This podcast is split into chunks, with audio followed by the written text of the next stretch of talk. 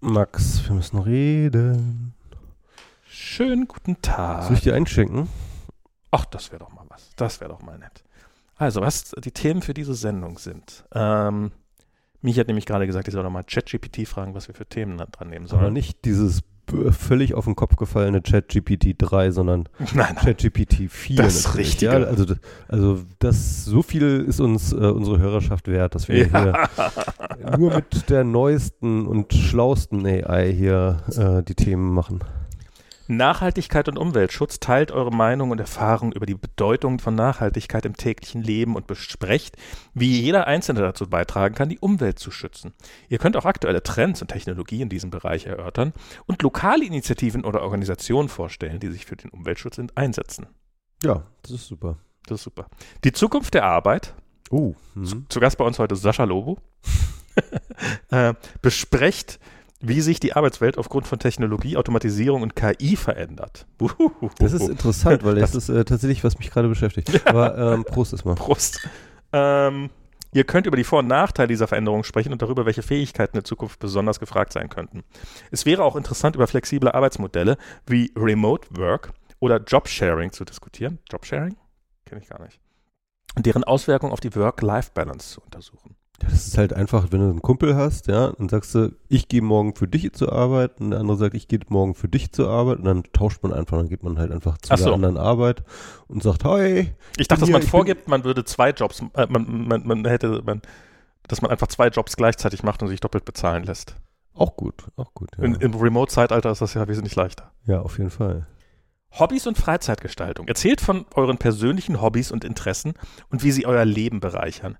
Ihr könnt auch über verschiedene Freizeitaktivitäten sprechen, die in eurer Region beliebt sind und Tipps geben, wie man neue Hobbys findet oder bestehende Hobbys weiter ent... Und dann es abgebrochen. Ent, entnazifiziert. Ähm, aber ähm, ich Ja. finde, ChatGPT 4 hat die Essenz von WMR definitiv verstanden, oder? Spaß. Hobbys. Ja, ich meine, nee, äh, äh, wir können ja damit anfangen, weil ähm, der letzte Punkt, Ja. Denn äh, ich habe heute, die, ich habe die letzten Tage vor allem meine gesamte Wohnung umgestaltet. Uh. Und äh, ich habe jetzt entdeckt, dass es Sinn macht, es sich gemütlich zu machen. Du weißt jetzt, wo deine Katze abgeblieben ist. Oder, oder Sie jedenfalls. ist gar nicht weggelaufen, wie du die ganze Zeit dachtest. Genau, genau. Sie muss hier irgendwo sein. Wie ist auch die Katze weggelaufen? Die muss hier irgendwo noch sein. Hm? Das war, das war so eine Simpsons-Folge. Da kam irgendwie Bart, ist der Hund weggelaufen, ne? Okay. Und dann ist er überall rumgelaufen, hat überall geklingelt, so haben sie mal einen Hund gesehen. Und dann war er halt bei Barney. Barney macht so auf, ne? Irgendwie so Rülps. Mal, ich habe meinen Hund verloren. Ja, ich habe auch mal einen Hund verloren. Er muss hier irgendwo sein. So Großaufnahme, so halt so ein riesengroßer Müllberg. Äh, ach, Blödsinn. Wa- Warum mache ich die Heizungs-App auf, wenn ich doch das Licht ein bisschen dunkler machen will? Tja. Ach ja. Ja, Nee, okay, äh, erzähl genau, weiter. Nee, und das habe ich aber alles irgendwie schön gemütlich gestaltet. Und jetzt habe ich sowas in meinem klei meiner kleinen Wohnung habe ich jetzt geschafft, sowas wie ein Schlafzimmer, so etwas wie ein Wohnzimmer und sowas wie ein Arbeitszimmer zu integ äh, integrieren.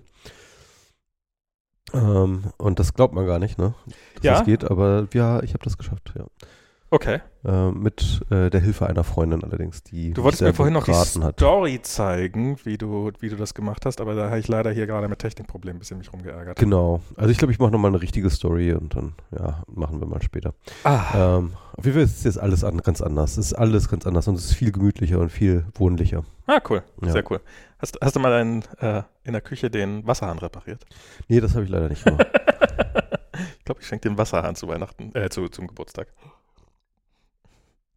Ja. Vielleicht installiere ich ihn dir ja, sogar. nächste Woche kommt Kobi wieder, also beziehungsweise jetzt am Wochenende und äh, der wird sich überhaupt nicht mehr auskennen. Der wird dann gucken, so, was ist hier los? Was, wo, wo, wo, wo, wo bin ich hier? Was ist denn hier? Es ist ja Ja. bei Katzen, bei Hunden ist das ja nicht so das Problem. Bei Katzen ist das ja wirklich so, dass die mehr an der Wohnung hängen als an dem Besitzer. Ja, Ähm, okay. Nee, bei Hunden ist das nicht so. Ah, Aber ich meine, äh, wo, äh, gewohnte Umgebungen sind schon auch wichtig für einen Hund. Also das mag Ja. er auch ganz gerne. Ja, okay, bisschen. kann ich mir sehr gut vorstellen. Das ist, glaube ich, für alle Hunde Wow, wichtig. was ist denn hier jetzt los? Ah, nicht, nicht hier den Bildschirm. Ich habe ja. Ah, Ich habe die Red Eye App gestartet. Was ist das Problem, wenn der Bildschirm eigentlich ausgeht? Ich will nicht, dass das Ding äh, in den Schlafzustand geht und dann vielleicht irgendwann mal dann beschließt, das USB-Interface, das Audio-Interface abzuschalten. Ah, Außerdem, also, außerdem ähm, habe ich gerne so einen Blick drauf, einfach um zu wissen, dass die Aufnahme noch läuft. hm.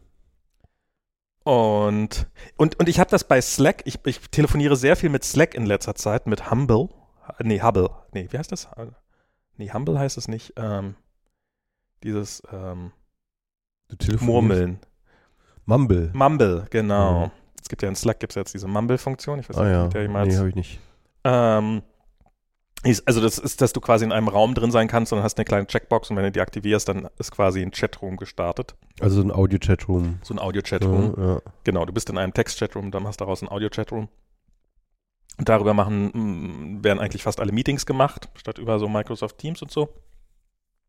Ja, ich meine, Video, wozu braucht man auch Video? Ne? Also, Ich, also am Anfang war ich so mit Video so, das ist halt, du kannst halt schon nonverbale Cues halt schicken. Du kannst Mhm. halt, ich finde, es ist schon ähm, was anderes, ob du in einem Raum stehst oder Zwinker, Zwinker. naja, also so das Daumen hoch, Ja, heftig ja, ja. nicken, so irgendwie, Ja. auch mit, also wenn irgendjemand fragt, hat gucken, noch irgendjemand eine Frage, so dieses, Gähnen. einfach eine Stille. genau, okay. Äh, boah, auf die Uhr schauen. Das ist ganz wichtig. Ja. Und, und da finde ich es eigentlich schon okay zu sagen, aber, aber es ist, hat, hat, eine, hat seine eigene Qualität. Also es ist tatsächlich, ich finde es in, inzwischen, hat, musste mich eine Weile dran gewöhnen, aber inzwischen finde ich es ganz gut. Und da ist es halt so, jedes Mal, wenn der Bildschirmschoner angeht, äh, fällt man aus dem Raum raus. Ah, Was natürlich total scheiße ist, weil man irgendwie einfach nur vorm Rechner sitzt und also ich, ich glaube, ich bin der einzige Mensch, auf den, also wahrscheinlich bei Slack arbeitet absolut niemand, der äh, wirklich, der, der nicht nebenbei arbeitet, während er in so einem Raum hängt. also ich sehe, wir haben Hobbys abgeschlossen und sind jetzt bei Arbeit. Okay. ja, aber ist Das okay. wird ein kurzer- ist okay. das wird ein kurzer WMR. Ist, ist, ist, ist okay. Ja, können ja unterschiedlich lang sein, die Themen. Können ja unterschiedlich lang sein, die Themen. Mm, Genau. Ke keine Ahnung. Du hast gefragt über Bildschirm. nee. Bildschirmschoner. Aber, aber, aber ich finde schon, ich finde schon total abgefahren, was äh, diese ganze KI-Geschichte jetzt für ein Vibe-Shift ist. Ne? Ich meine, Ja. ich, ich finde ja, äh, man hat das ja damals so 2012 gab es ja so das erste Mal, wo man so mal wieder so richtig aufgemerkt hat, so bei KI, ne, bei KI-Themen, wo es halt, wo sag ich mal so die 2012, okay. ja, das war, das war so ein, fand ich so ein Breakthrough-Moment, wo dann halt auch Google viel präsentiert hat, wie sie halt Bilderkennung machen und so. Ja, und, Bilderkennung war so das große, Genau, erste, das- erste große Ding. Genau, das war dann halt so Katzen und Hunde aussortieren und dies und jenes, Mhm. ne? solche Sachen, neuronale Netze, da hat man schon gesagt, okay, wow, okay, da geht ja schon einiges. Ja. Ähm, weil bis zu dem Zeitpunkt fand ich, hat man so von KI jetzt nicht viel gehört. Ne? Es war Genau. so richtig KI-Winter, ziemlich lange auch irgendwie, glaube ich, so. Ähm, und und dann auf einmal so, wow, okay, äh, äh, Image Recognition funktioniert jetzt richtig gut, so, ne? Mhm. Und ähm, und dann gab es halt immer so graduelle Sachen und äh, dann kam ja auch dieses Deep Dreaming, wo dann halt auch schon die ersten KI-Systeme benutzt wurden, um halt Bilder gen zu generieren. Das Ja. hat ja Google so eher aus, als äh, sozusagen Abfallprodukt oder Zufallsprodukt mal äh, gemacht und so. Und dann dachte man sich, oh ja, ist schon ein ganz interessantes Feld und schon ganz äh, witzig. So, ich habe mich dann auch ein bisschen damit beschäftigt, habe so ein paar Bücher gelesen oder so. Ähm, und äh, aber im Endeffekt war das dann halt äh, sehr lange, sehr, sehr graduell. Und ich fand, ich finde jetzt so seit ja ungefähr einem Jahr oder so explodiert es einem irgendwie komplett im Gesicht so. Und äh, die Image-Generatoren, äh, die äh, GPT-Geschichten, die ähm, ja, also äh, Deepfakes, der, der ganze Kram, der wird jetzt echt so richtig wow. Und äh, man denkt sich, okay, da ist jetzt, äh, äh, da, da ist jetzt richtig Musik drin. Und vor allem habe ich das Gefühl, gerade bei solchen Sachen wie ChatGPT, Ja. ähm, dass das ja eigentlich äh, noch äh, sozusagen fast ein Vorprodukt ist. Ja, es ist ja noch gar nicht. Es ist, äh, äh, das ist jetzt so, so das erste sinnvolle Tool zu seiner Art Mhm. und gleichzeitig sieht man halt überall rechts und links und überall äh, Tausende von Konkurrenten aufsteigen. Ja. Und jetzt die ersten Dinger auch komplett Open Source gemacht. Irgendwie das Ding von Facebook ist ja jetzt irgendwie. Äh, Das ist erstmal geleakt. Also ich weiß jetzt nicht, ich, ich, ich glaube, das ist eine offizielle Sache. Also ich glaube, die Nee, hatten. zuerst war es geleakt. Also es ist, die, die haben das irgendwie angekündigt, dass sie es Okay. machen wollen. und ähm, dieses Lama. Ähm, und dann ist es, hat jemand auf 4chan einen Torrent-Link geshared. Mhm.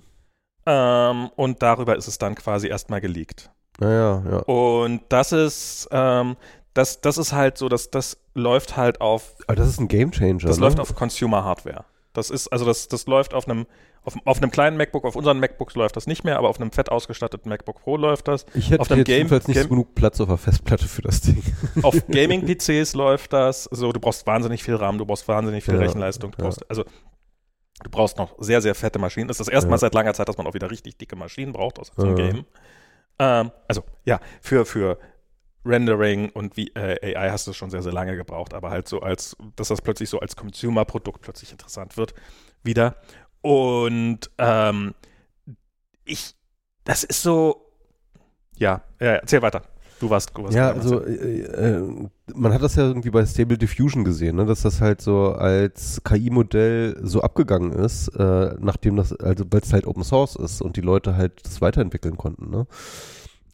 Ja, und ja. ähm, und äh, ich denke mal, dass das ist jetzt so, das ist jetzt einfach mal gesetzt. Das ist jetzt einfach, also, das, also in gewisser Hinsicht so, die äh, die Katze ist aus dem Sack, ja, das ist nicht- das lässt sich nicht mehr wieder einfangen. Ja.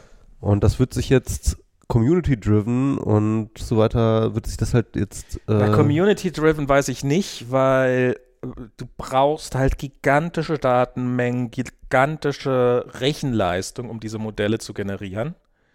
Und da gibt es halt nur eine Handvoll Firmen auf der Welt, die diese, diese Datenmassen dann haben und diese Ressourcen. Ich meine, es ja, aber ich finde, du, für, für den Lernprozess kannst du dir dann halt einfach, schaltest dir da so ein paar Amazon-Server zusammen. äh, naja, aber auch die kosten, also ich meine, der, der, einer der Gründe, dann warum machst jetzt, du halt, dann machst du halt irgendwie äh, mit deinem Projekt, machst du dann halt einen Kickstarter dafür. Ähm, ich, also ich weiß wirklich nicht, wie weit du damit kommst. mh, Äh, weil, also ein, einer der Hauptgründe, warum jetzt Microsoft so fett bei OpenAI drin ist, ist halt, weil, hey, hier habt ihr unsere Rechenzentren, um da drin mit vielen, vielen Grafikkarten und sowas. Und diese ganzen Modelle zu berechnen, das ist schon noch sehr, sehr teuer und sehr, sehr, sehr aufwendig. Und also, das wird erstmal noch noch, das, das wird erstmal noch eine Domäne bleiben, glaube ich. Das, das wird, also das, ich, ich glaube auch der Hauptgrund, warum das ausgerechnet jetzt so hochkommt, gerade diese ganzen Modelle, ist nicht, weil jetzt die Technologie soweit ist, im Sinne von, ah, jetzt haben wir es rausgefunden, wie es geht, sondern weil jetzt einfach die Ressourcen da sind, die Rechenleistung da ist, die Grafikkarten da sind, die, die Speicher, die, die. Das war ja 2012 Ah. auch schon so. Also, dass halt diese äh, Deep Neural Network Geschichte, die war ja, die gab es ja schon ganz lange, ne? Die gibt es Genau. ja schon seit den 70ern oder so. Und, ähm, und äh, die wurden halt, so 2012 war dieser Sprung, war vor allem eben genau durch Grafikkarten ähm, gemacht, weil dort plötzlich so viele parallelisierte Prozesse gemacht, äh, gemanagt wurden und dadurch dann sozusagen die Gewichtungen halt viel feingranularer, also bis in die, keine Ahnung, wie vielte Fließkommastelle dann sozusagen ähm, berechnet werden konnten, Okay. was dann erst so richtig die, äh, was, was die Dinger erst so richtig sinnvoll gemacht hat und so richtig, äh, richtig mächtig gemacht hat. Ähm, Ja, also- ich, ich, ich muss für mich sagen, ich habe beim letzten Mal habe ich ja noch so, so eher gesagt, naja, mal gucken. Ähm, ich, ich bin nach wie vor kein, ich sage jetzt nicht so, ich, ich also ich steig, springe jetzt nicht voll auf den Hype-Train auf und sage, wir werden alle arbeitslos sein innerhalb kürzester Zeit. Nee, es ist so einfach ist nicht, aber es ist, Aber es wird Bereiche geben, bin ich inzwischen, jetzt spät, also ich, meine Situation ist die, ich habe gestern, vorgestern habe ich noch da gesessen, habe mit ChatGPT 3.5 nochmal rumgespielt, weil jemand gesagt habe, so, ja, das versteht das System, das ist ja so und so, nee, das ist ein Modell, das ist ein Sprachmodell und ähm, und habe so ein paar Sachen gemacht, wo man halt, wo man äh, so diese Version, die man halt jetzt auch nach wie vor kriegt, wenn man zum Beispiel eben, erzähl mir einen Witz, so, und dann kommt ein schlechter Witz. Und dann habe ich irgendwie gesagt, erzähl mir fünf Witze. Und dann hat er, hat er mir eine Liste, hat das System, das Modell, mir eine Liste mit fünf Witzen gebracht. Ähm, oh, also Witze in Anführungsstrichen, halt irgendwelche, so halt wie ein Zweijähriger oder zweijähriges Kind Witze machen würde, halt irgendwie so mehr die Anmutung eines Witzes, als tatsächlich witzig zu sein. Und dann habe ich so ein bisschen damit rumgespielt. Ein, ein Witz dabei war ganz gut. Ähm, der war. Ähm, und ich frage mich, wie der durch deren, äh, durch deren System durchgekommen ist. Der war, ähm, was ist der Unterschied zwischen einem Schneemann und einer Schneefrau? Schneebälle. Und, Snowballs, ja. und dann habe ich so geantwortet, so, äh, ja, der ist ganz lustig, aber ich glaube, der funktioniert besser auf Englisch. Und dann war die Antwort, ja, weil Snowballs im Englischen bedeutet auf der einen Seite Schneeball, auf der anderen Seite Balls, aber auch so, so, so Ja. wirklich so, okay, da, da, da ist, das, das klingt, das klingt wirklich, also das, das ist, es ist so, ähm, aber dann halt so, jetzt erklären wir nochmal einen Witz 2. Ja, das Känguru, das ist darum witzig, weil. Ja, aber den Witz ging es gar nicht um Känguru, da ging es. Ach so, ja, stimmt, da ging es ja da und darum. Komplett anderes Thema. Mm, ja. Nee, darum ging es da auch nicht. Ja, worum ging es denn da? Und dann habe ich halt irgendwie mir irgendeinen Schwachsinn ausgedacht und habe das als Witz reingeschrieben. Und dann, ah ja, das ist darum witzig, weil. Und dann halt irgendeine Erklärung sich aus den Fingern gesaugt, warum dieser Spruch, den ich gemacht habe, damit man, er man nicht redet witzig schon ist. noch mit einem Schwachsinnigen, so, ne? Man redet, das ist, man redet mit einem sehr konfidenten, freundlich konfidenten Betrunkenen. ja. Und, und gestern wurde ChatGPT 4 vorgestellt und jetzt habe ich heute mir nochmal, mein Abo war inzwischen Zeit aufgelaufen, habe ich nochmal ein neues gemacht, habe hab quasi den gleichen Gibt es Test. jetzt eigentlich beide Abos parallel oder, oder gibt es sozusagen? Nee, nee, ich habe, ähm, also ich habe, ähm, also du kannst, das ChatGPT-Abo ist das ChatGPT-Abo. Wenn du, wenn du ein Abo hast, dann kannst du ab heute, kannst du jetzt ChatGPT nutzen. und auch vier dann sozusagen. Äh, genau, Bist automatisch auf vier. nee, Wenn du nee, drei, nee, du hast, du hast eine Auswahl. Okay. Du hast ein Auswahlmenü. Du bist auch bei dem, ähm, bei dem Vierer-Modell bist du noch gerate limited. Du kannst 100, 100 Selbst Anfragen. wenn du bezahlst. Ja, selbst, also das ist überhaupt die einzige Chance, überhaupt ranzukommen sozusagen. 100 Anfragen in vier Stunden oder sowas Okay, ist, ja, das kann man ja schon mal machen. was, was ich, äh, ja, Für den privaten Nutzer ist, ist, ist das ja voll gut. und äh, es ist deutlich, deutlich merkbar langsamer als das alte Modell. Mhm. Also mit dem, dieses äh, 3.5, das war, wenn du da, also das wurde manchmal ein bisschen langsam auf der freien Version, ist mir so aufgefallen, aber halt in dieser Bezahlversion war es einfach immer sauschnell. Hm.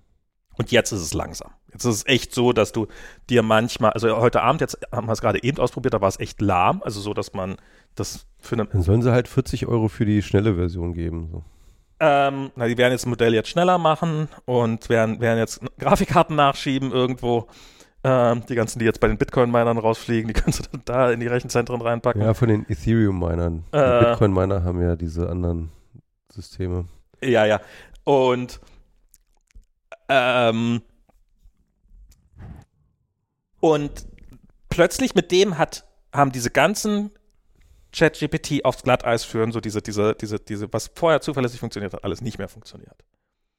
Ähm, die Witze sind, ich würde nicht sagen witzig, aber man hat so eine Art, also man, man, äh, warum kann, warum kann ein Fahrrad nicht Fahrrad fahren, weil er keinen Daumen zum Klingeln hat, solche Witze halt auf dem Mhm. Niveau. Also es sind, ähm, die, die, ja, also das durchaus nicht einfach nur irgendein Quatsch, den es dann erklären kann. Die Erklärungen sind deutlich stringenter. Es hat sich nicht mehr so aufs Eis führen lassen mit von wegen, dass es irgendwelche, irgendwelche Sachen vorher vergessen hat. Ich wollte nochmal ausprobieren, was ich zum Beispiel bei dem alten ChatGPT so, was war denn die erste Frage, die ich dir gestellt habe? Oder womit Mhm. habe ich, äh, womit hat dieses Gespräch begonnen? Mhm. Ähm, und es fing halt an mit, gib mir fünf Witze und dann, ja, du hast mich gefragt, äh, hallo ChatGPT, wie geht es dir? Hm. Und was hast du geantwortet? Ich habe gesagt, ja, mir geht es sehr gut. Nein, das, dieses Gespräch hat nie stattgefunden. Mhm. Ja, er halluziniert. Ne? Komplett halluziniert. Und dann die nächste Antwort war ja, ja, sag mir den Witz des Tages. Ja, Ich, das, es war schon was mit einem Witz. Aber nee, auch nicht so. Ja, wobei, ähm, ich glaube, die User-Interaktion merkt er sich natürlich anders. Er, äh, die speichert er ja nicht Ja, im Modell, sondern die, die, die, die werden ja irgendwie anders gespeichert. Es gibt dann ja irgendwie ähm, bei vielen dieser Systeme, die haben ja sozusagen nochmal so ein eigenes Neural Network obendrauf, ne, das sozusagen auf dem Modell sitzt und dann ähm, äh, nochmal trainiert Woher hast du das, diese Information? Weil ich würde gerne wissen, wie das Ich besser funktioniert. Ich, ich hatte, ich hatte, le- ich habe jetzt gerade einen, einen schönen Podcast über äh, diese Large Language Models gehört von so einem ganz äh, weirden Podcast, den ich aber ganz gerne höre manchmal. Ähm, warte mal, wie krieg ich, wie, wie, wie, wie hieß denn der nochmal? Kann ich denn hier gucken, was ich gerade, was ich schon gehört habe? Ähm, Da war auf jeden Fall so einer, der an solchen Systemen arbeitet. Ne? Okay. Und äh, der hat das so ein bisschen erklärt. Und er meinte, es gibt dann halt sozusagen äh, bei vielen diesen Modellen sozusagen ein eigenes, ein, nochmal ein Neural Network obendrauf, das dann eben äh, sozusagen aus den User-Interaktionen lernt Mhm. und dadurch aber äh, dann sozusagen, wie soll ich sagen, das, den Zugriff auf Chat, auf, auf das eigentliche Modell so governed, ja, also Okay. im Sinne von, ähm, wenn du mit dem Modell interagierst und dann irgendwie ein negatives Feedback gibst, äh, dann, ähm, äh, dann wird dieses negative Feedback halt in dem, in dem oben aufliegenden ähm, Modell äh, sozusagen Mhm. äh, äh, System gespeichert und äh, das sozusagen die Anfragen dann immer weitergibt an das untere Modell. Und wenn das untere Modell dann aber sozusagen ein, eine, eine Antwort zurückgibt, von dem das obere Modell glaubt, dass es sozusagen wieder negatives Feedback geben würde, sagt das, nee, lass mal, mach noch mal, mach noch mal, mach noch mal, Hm. bis es halt sozusagen mit der Antwort zufrieden ist. Ne? Okay. Also sozusagen zwei Systeme und das eine System ähm, ist dann so ein bisschen so ein Gateway oder so, so, so eine Art von Gatekeeper. Gatekeeper, ja genau. Gatekeeper-System. Ja, ich, ich frage mich ja bei einigen Sachen, zum Beispiel ist das ja auch bei diesem alten ChatGPT, ist das ja so, also wenn, wenn du, wenn du das, das Modell nach, der, nach dem Datum fragst, Datum und Uhrzeit, dann, dann hat es ja die korrekte Antwort. Mhm. Aber es wird ja ganz offensichtlich nach wie vor, dass es an sehr vielen Stellen einfach schlicht und ergreifend glaubt, es wäre im Jahr 2021. Mhm.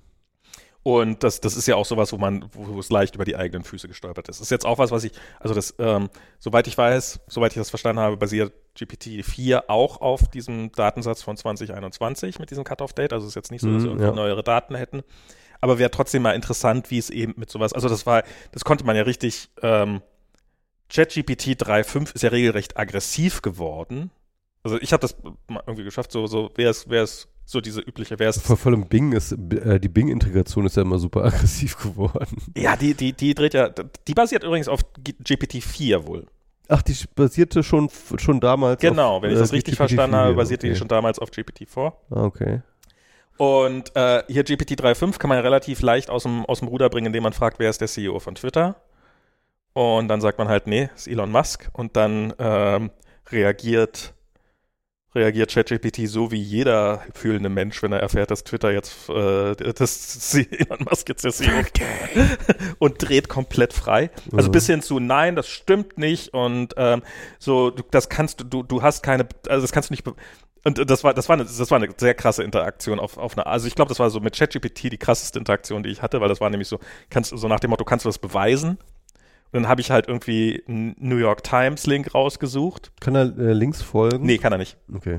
Er behauptet aber, er könnte es. Hm. Ah, okay. Ähm, und dann so, nee, das ist keine vertrauenswürdige Quelle, das ist eine. Das verstehe ich nicht. Also die Bing-Integration kann ja links folgen, ne? Weil das Ich weiß muss gar- ja, ja. Doch, doch, doch, muss, muss ja. Ich- weil, weil da, die haben das ja so tatsächlich auch so gelöst, dass dann ähm, für faktuelle Informationen verlassen sie sich nicht auf das, was die KI sagt, sondern die KI sucht von sich selber, von, von selber mit Bing nach der Information, liest die Artikel ein und zieht dort die Information raus und präsentiert Live? sie. Ja.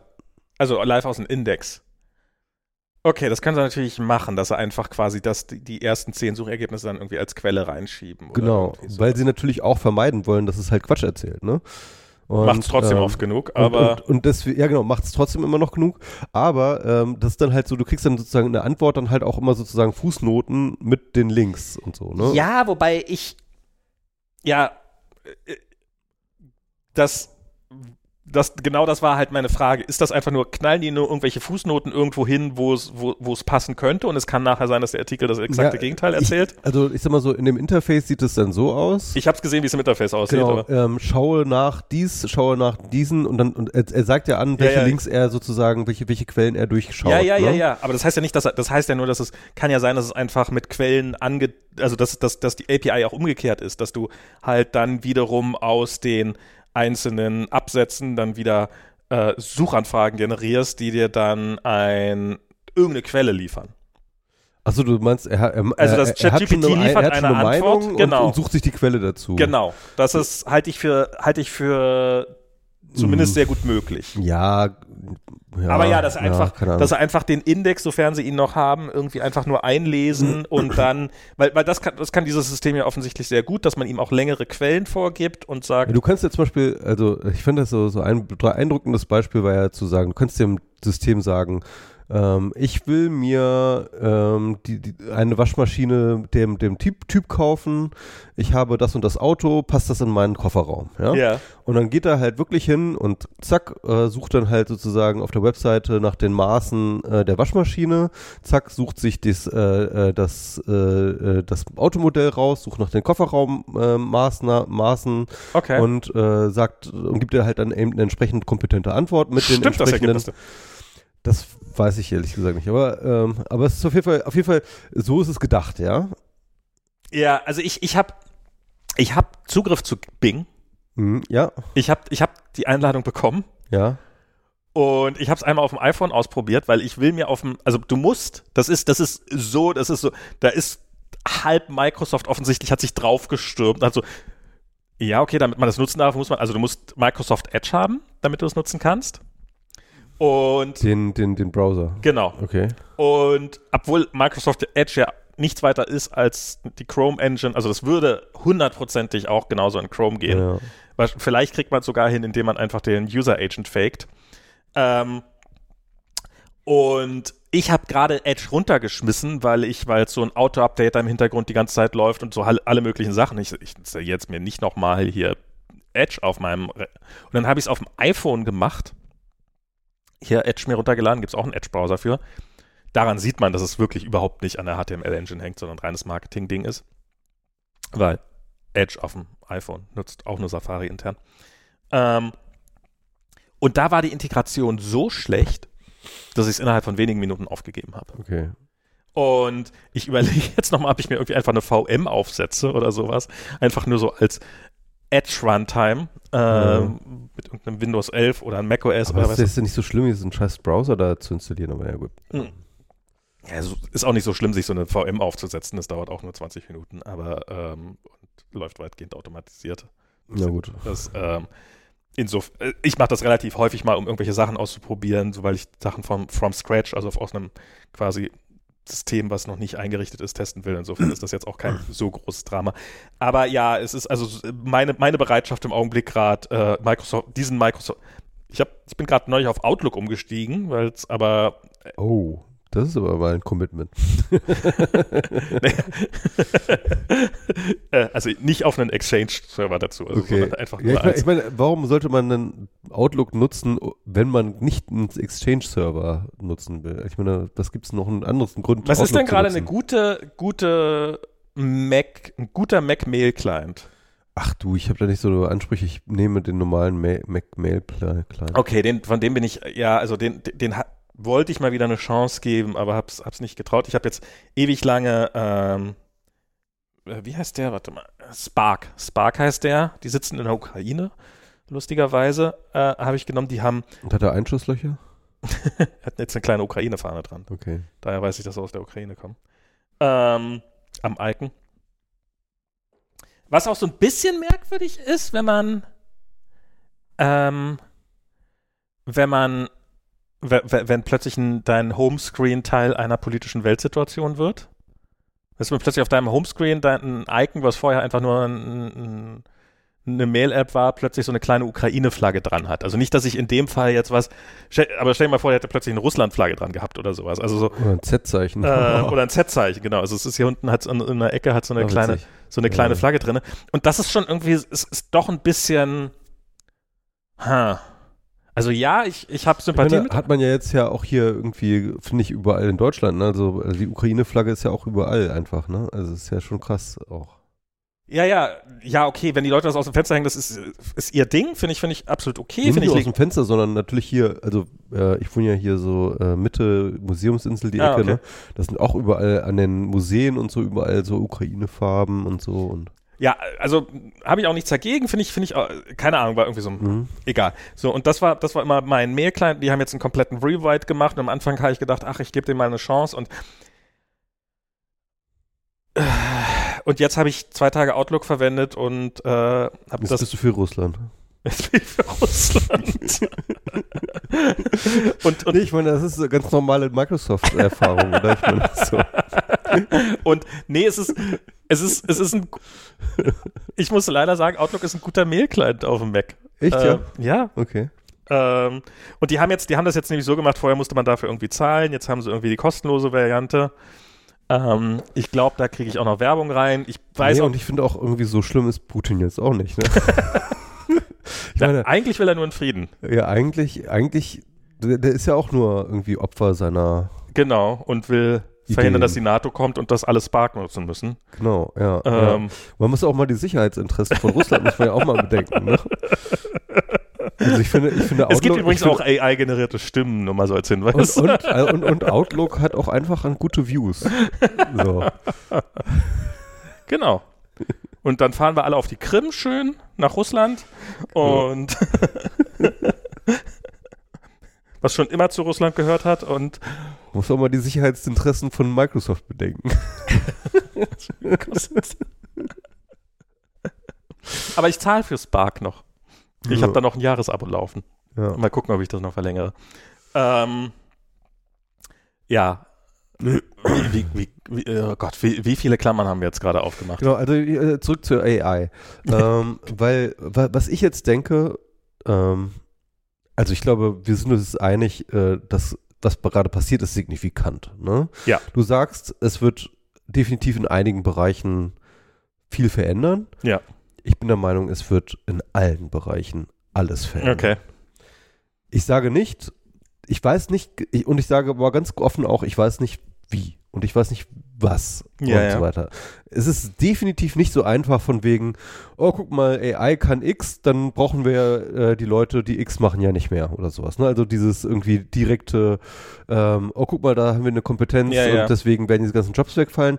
Also klar wird in diese Richtung auch Dinge passieren, aber es ist nicht so einfach. Es ist nicht so einfach.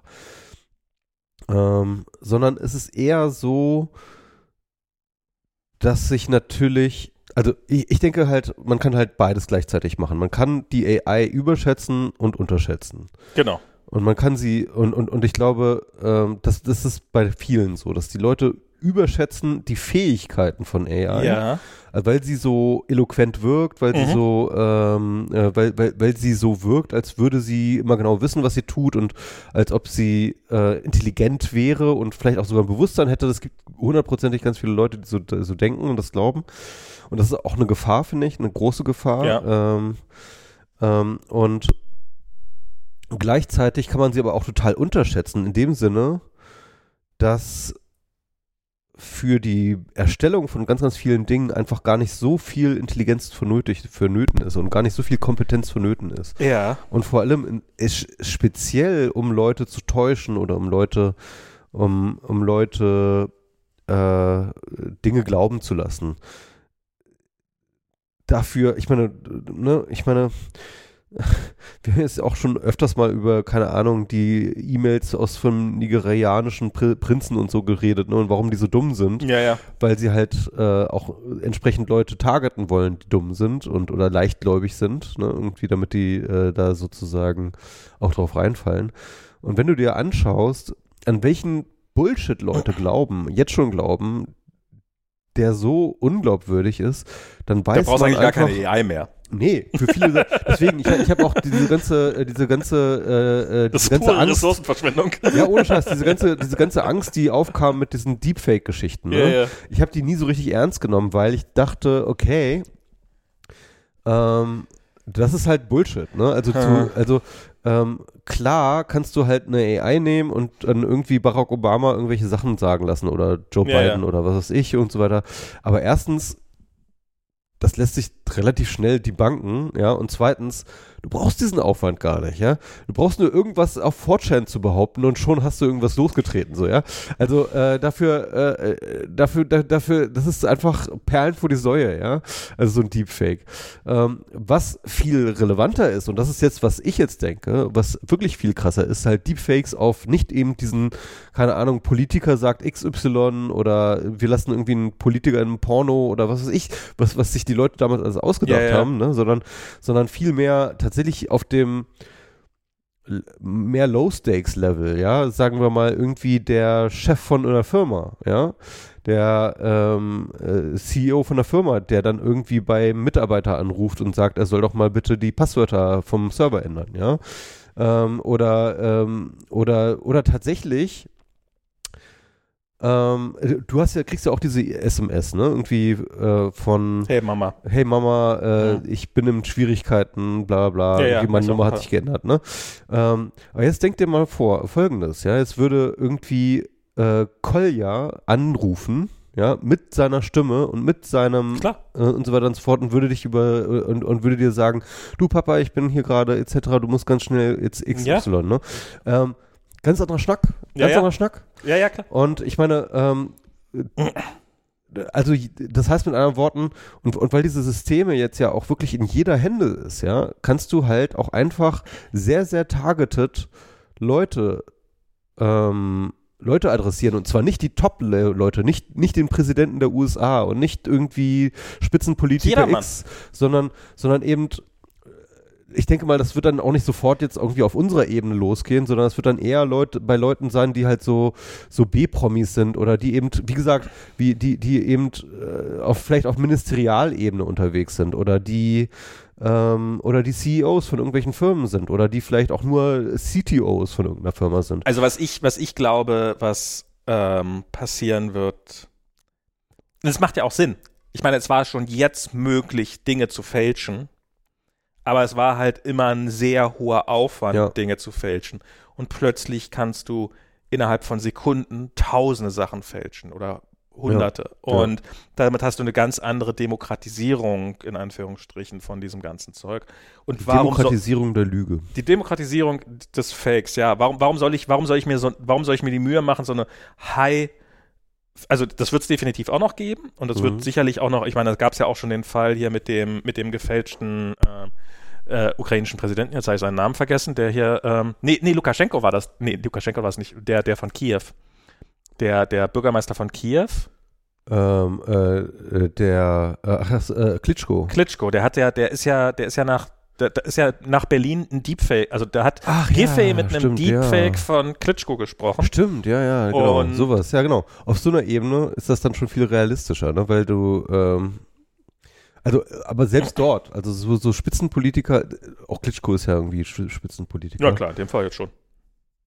Ähm, also, Also was, ja, ja. ähm, Also, genau, und, und, und, und, und dann hast du halt auch noch so diese Dynamik, ja, dass wenn du ähm, lügen willst und das aber irgendwie sozusagen backuppen willst mit irgendwelchen Daten, wie zum Beispiel, stell dir mal vor, du willst die Steuer betrügen und sagen, okay, äh, ich war irgendwo und habe das und das gemacht, ja.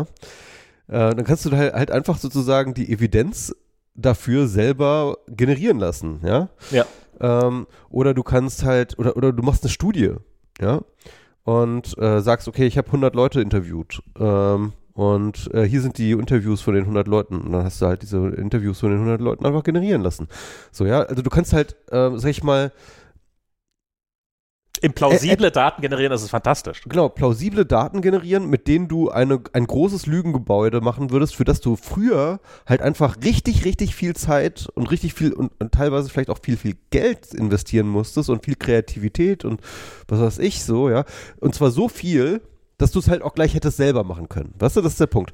Also, weil der Punkt ist halt, um etwas zu fälschen, ja, muss es ja, muss die Fälschung ja einfacher sein, als das eigentliche Als es, zu machen. als zu machen. Ja, genau. Und, Der Hauptgrund gegen und die diese Mond, Gleichung, die gerät außer, die gerät, die wird verschoben. genau, die, die gerät aus der, aus dem Gleichgewicht. Das heißt also, es, es wird so leicht werden, Dinge zu faken, die vorher so schwer zu faken waren, dass du sie gleich auch se- selber machen konntest. Ne? Äh, typisches, klar, Academia ist halt, glaube ich, eins der ersten Opfer. Ähm, jetzt Academia noch, ist ja schon jetzt jetzt das noch, jetzt noch äh, Doktorarbeiten betreuen, das wird keinen Spaß. ähm, und oder alleine oder oder oder irgendwelche anderen Abschlussarbeiten. Ne? Irgendwie, das ist halt ähm, Also was, was ich, ich- also ich bin, ich bin ein bisschen, ich habe beschlossen, das Ganze jetzt mal ein bisschen optimistischer zu sehen. Und also ich, ich, ich, also ich, ich, ich habe heute Morgen halt so ein bisschen mit mir gehadert. Ich, ähm, ähm, ich glaube, das ist sowas wie die Erfindung, also so wie wir manuelle Arbeit irgendwann mal maschinell unterstützt haben, ist das jetzt ein weiterer Schritt, wie wir Geistesarbeit unterstützen. Ja. Und nicht Das ist, ersetzen. halt, das, das ist jetzt wirklich eine Art von intellektueller, industrieller Revolution. sonst Das so, ist jetzt das, was die Schippe, was, was der Bagger zur Schippe war, ist das jetzt quasi das, was zu unserem Hirn ist. Das ist die Dampfmaschine. Ich, ja, ja, wahrscheinlich eher die Dampf, Dampfmaschine. Also Ja, es, ist, es genau. ist noch nicht super advanced, Hm. ähm, aber es wird, es wird sehr schnell seine Bereiche haben, in denen es einfach absolut keinen Sinn macht, irgendwas anderes zu machen.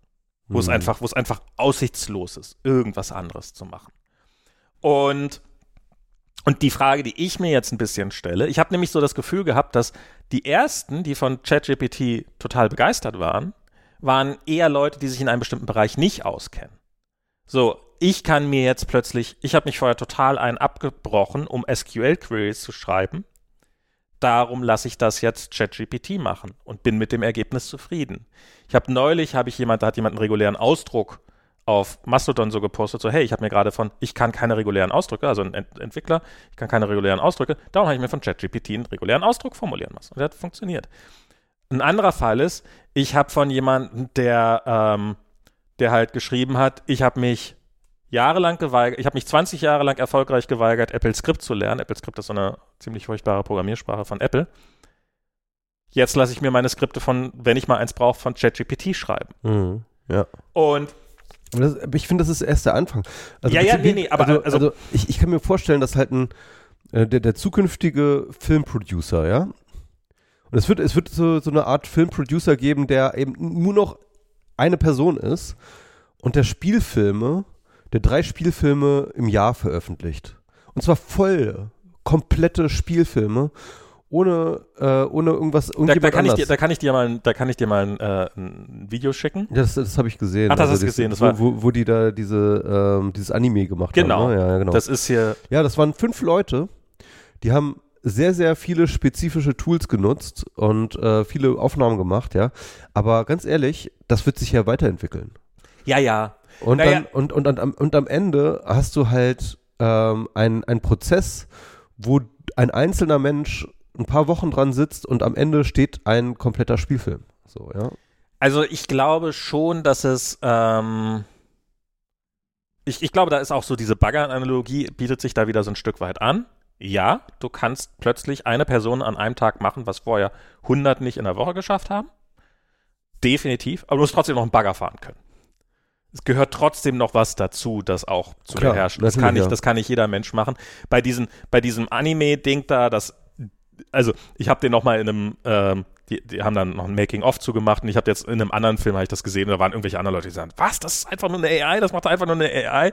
Und dann sitzt der Typ, der das gemacht hat, in der Mitte und ist offensichtlich sehr froh, also sehr, freut sich sehr, dass er so gelobt wird von diesen beiden äh, Maestros der Animationsfilms, und, aber sagt auch, ja, das war AI zwischen unfassbar viel Arbeit mit ganz klassischen Tools. Ja. Also das ist halt ein Layer davon. Ja, ich, ich, man hat ja auch gesehen, sie mussten viel, viel ähm, äh, sozusagen auch improvisieren und rumprobieren und, äh, Das ist total. Aber das ist, das ist, die, die haben da Pionierarbeit. Aber ganz ehrlich, wie gesagt, das ist ja erst der Anfang. Mhm. Wir sind ja, diese Tools sind ja gerade erst, die, die, die beginnen Ja, ja, ja. erst, ja.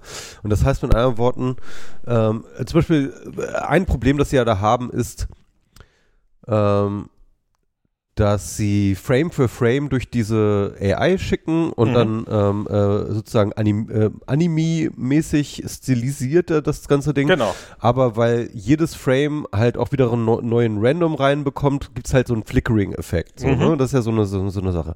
Aber ganz ehrlich, das ist so eine Sache, ähm, die wird die nächste Version halt nicht mehr haben. Das haben, das haben sie ja ein Stück weit weg improvisiert. Das haben sie schon selber Genau. hingekriegt. Das mussten sie dann halt aber selber eben eine Lösung genau. dafür das, finden. ja, ja, das, aber das, die nächste AI werden sie keine Lösung mehr dafür finden, sondern das kann die einfach. So. Genau, das, das, das, das wird jetzt, das, das, das wird jetzt alles nach und nach, wird das Genau. einfach Standard werden. Also im Endeffekt, was sie ja gemacht haben, ist eigentlich sozusagen die entsprechenden AIs haben sie eigentlich debuggt, ja. Und sie haben sozusagen die Und, und neu, Bugfixes. sie haben sie auch neu trainiert. Also sie haben Ja. ja auch, sie haben ja auch, sie haben auch, sie haben den Stil sozusagen von einem anderen Film, den sie schon hatten, haben sie sich geklaut sozusagen, haben den einfach, haben das als Vorlage genommen, machten, haben gesagt, so, das ist der, der Stil, den wir haben wollen. Haben dann trotzdem nochmal einen eigenen Stil oben drauf gepackt, also das ist definitiv. Ähm, und ja, also das war von Corridor, falls wir das vergessen, von Corridor Crew, beziehungsweise Corridor heißen die äh, auf YouTube. Kann man, kann man, also ich, ich mag deren Channel total gerne. Leider äh, 100 Prozent, also eine Frau ist da, die ist, macht da aber die, das Büro, ansonsten es, sind das wirklich 100 Prozent irgendwelche Dudes, äh, die halbwegs sympathisch sind, aber trotzdem komplett Dudes. Ähm, und aber die machen, die machen fantastische Sachen teilweise, gerade auch so im AI-Bereich, experimentieren die eine Menge rum, sind jetzt aber auch nicht irgendwie, dass sie sagen AI, AI, AI, sondern das ist halt nur ein Tool unter vielen, wie man ganz deutlich merkt. Und das ist, ähm, und das ist, man, man gönnt sie ihnen auch sozusagen. Wenn man sich das Ja. Making-of ge- angesehen hat, dann ist das halt nicht, dass das nur irgendjemand ist, der so, ja, und dann habe ich auf ran geklickt und dann war es fertig, sondern halt wirklich, wirklich Nee, klar. Also ich, ich sage auch nicht, wie gesagt, dass es keine Arbeit kostet, Ja, ja. Ne, sondern ähm, aber ich, es kostet halt aber ein Mensch kann jetzt einen kompletten Spielfilm machen. Das ist halt Ja, der ja. Punkt, ne? Und zwar ohne weitere Hilfe und ohne weitere äh, Geschichten so. Ähm, und, und das finde ich schon.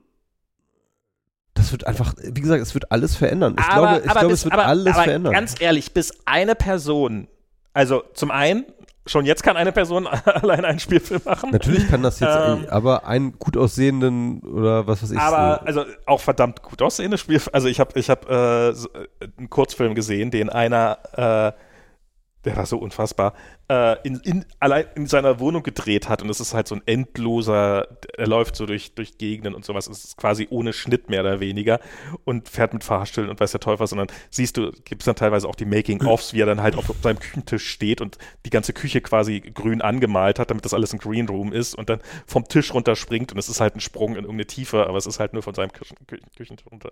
Also das äh, mit der entsprechenden, aber das natürlich nicht drei davon in einem Jahr. Ich glaube, so die einzelnen Ebenen, bis daraus dann tatsächlich also ich, das, das, also ich habe so ein bisschen das Gefühl, dass du gerade in der äh, so, so in der überschätzten Ebene bist, weil das zu integrieren in Tools, die dann auch wirklich zuverlässig genug funktionieren und die man dann auch lernen kann und die dann auch verfügbar sind und so weiter. Dieses ganze Übersetzungsleistung, ich glaube, das ist noch eine ganze Weile hin. Das ist noch sehr, sehr viel Arbeit. Ähm, a-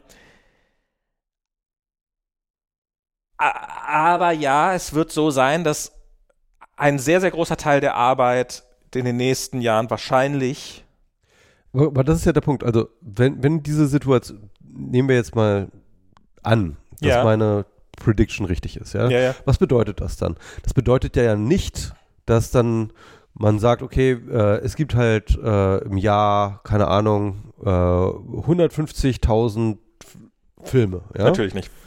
So, und äh, für diese 150.000 Filme werden, äh, keine Ahnung, ist die gesamte Filmbranche von, äh, keine Ahnung wie viel, äh, zwei- 20 Millionen Leute oder die, die in der Filmbranche weltweit arbeiten, so ja, irgendwie, ähm, äh, die können wir jetzt reduzieren auf, äh, äh, auf, keine Ahnung, 10 Millionen oder auf eine Million oder was weiß ich so, ne? Das ist jetzt nicht, das ist nicht so, wie es funktionieren wird, sondern was ja passieren wird, ist, dass der Output an Filmen einfach exponentiell steigt.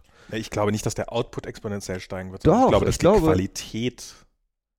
Also ich glaube, du wirst auch in in 100, also du, du hast halt Do, doch, es wird, es, es wird jedes Jahr, keine Ahnung, lass mich, wird es 20 Millionen Filme geben. Ja? Mhm, Jedes. Jahr wird es 20 oder 30 oder 100 Millionen Filme geben. Ähm, ähm, Das glaub ein- ich nicht. Doch, doch, glaube ich. Glaube glaub ich wirklich. Und ähm, einfach, einfach, weil die Leute auch Bock haben, was zu machen. So. Und, ähm, und, und, und klar, da werden nicht alle Filme werden irgendwie Aufmerksamkeit bekommen. Äh, und äh, die meisten, das ist wie YouTube, wird das dann sein. Weißt du, du musst dir überlegen, das, das wird so ein bisschen wie YouTube.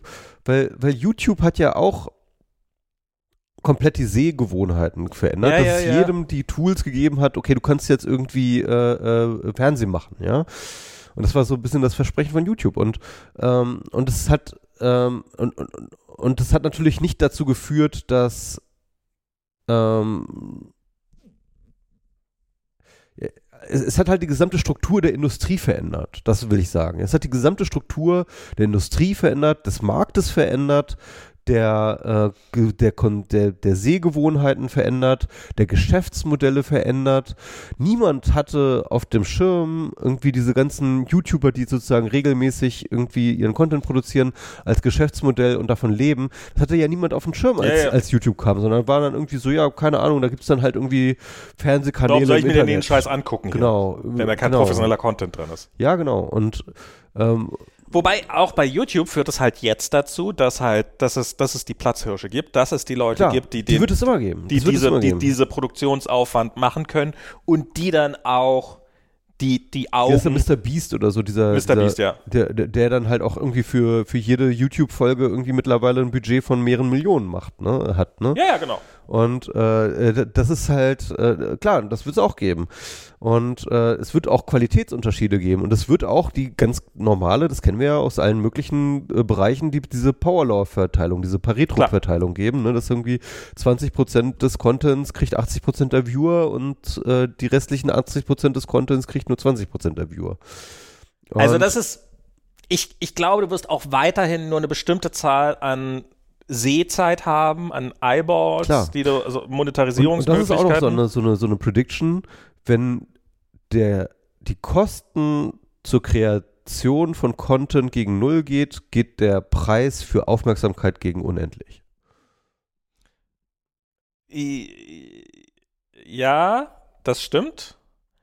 Ähm, aber ich glaube, dass das einfach dazu, also ich glaube, es wird einfach dazu führen, dass, dass, dass du dich halt ich glaube, du wirst auch in einer AI-getriebenen Welt wirst du immer noch, werden gute Leute immer noch in der Lage sein, ähm, so viel besseren, so viel bessere Sachen abzuliefern, dass dass sie ihr Publikum finden. Die, Wobei die, die, die Definition von gut dann halt auch wiederum verändert. Ne? Was, ja, ja, was, was, muss man jetzt gut sein in Zukunft? Ne? Also das ja, ist ja, ja auch natürlich. Das, das, das, wird sich, das wird sich definitiv ändern. Also es werden, das, das ist ja schon wie, wie, wie, ich meine, vor 30 Jahren hast du noch einen super Modellbauer gebraucht und eben Star Wars, sowas, das hat halt mit seinen Modellen funktioniert und damit, dass du diese ganzen, und das sind Dinge, die du heute weitgehend nicht mehr brauchst, weil du hast eigentlich nur noch machst alles am Computer. Das ist so viel einfacher. Und bestimmte auch ganze Erzählstile äh, und Film, also dass man, was muss man vorher planen? Also diese, was, worüber da gesprochen haben beim Mandalorian, diese, diese, ähm, diese, die, diese, diese, diese Fernsehserien, die halt in diesen diesen virtuellen Studios gedreht Räumen, werden, ja. mhm. die halt komplett am Computer generiert sind, wo dann direkt vor Ort einfach die Kamera an die äh, Stelle gehalten wird.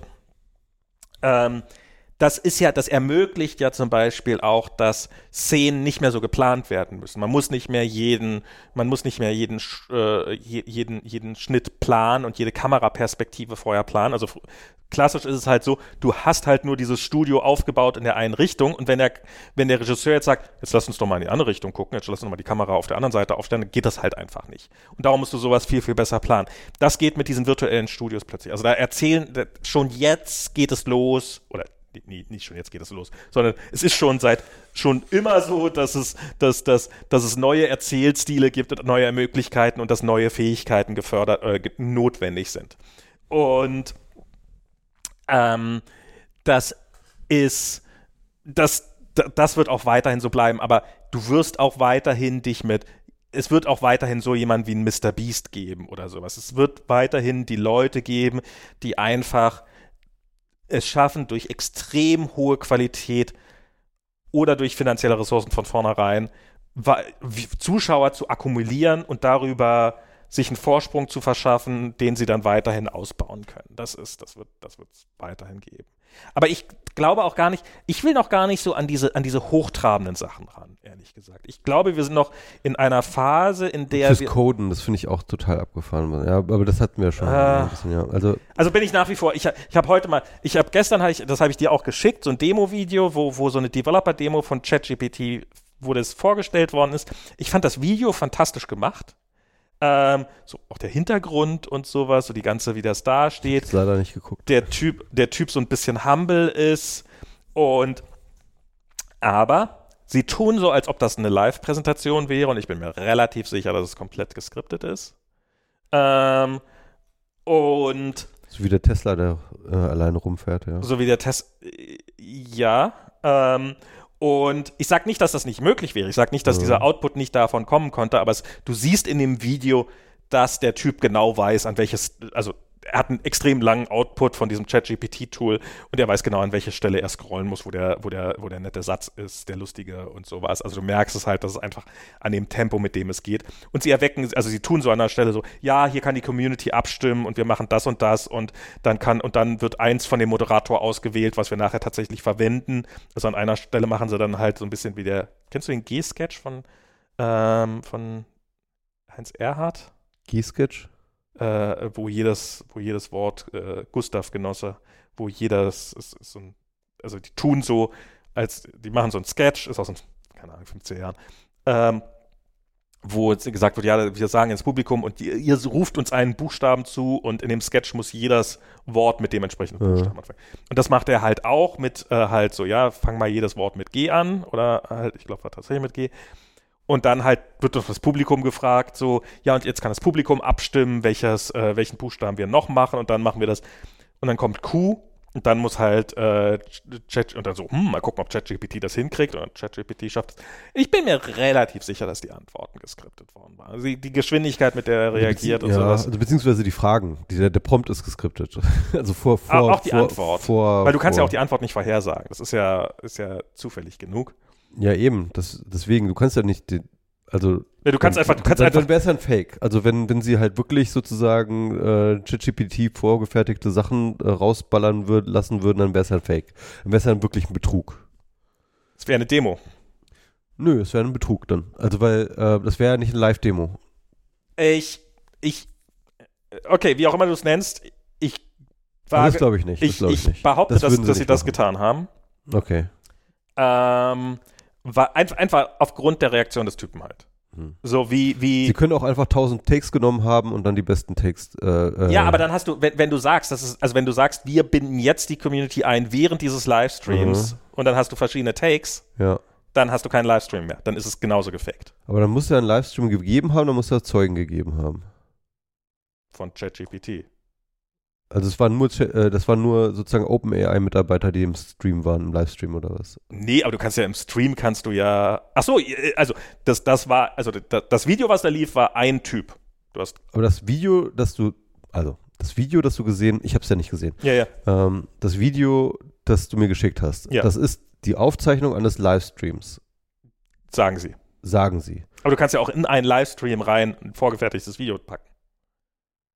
Ich so, meine, wenn dann- Apple eine Keynote macht, dann ist das ja nicht so, dass, das, dass da in dem Moment tatsächlich jemand im Studio steht, sondern dann drückt ja einfach nur jemand ja, auf aber, Play und es wird aber wenn du halt eine Community-Interaktion hast, dann Ich glaube, die, genau. Und ich, müsste es doch eigentlich auch ein Livestream, äh, dann, dann, ja, also die Community-Interaktion müsste dann ja tatsächlich vor Zeugen passiert sein.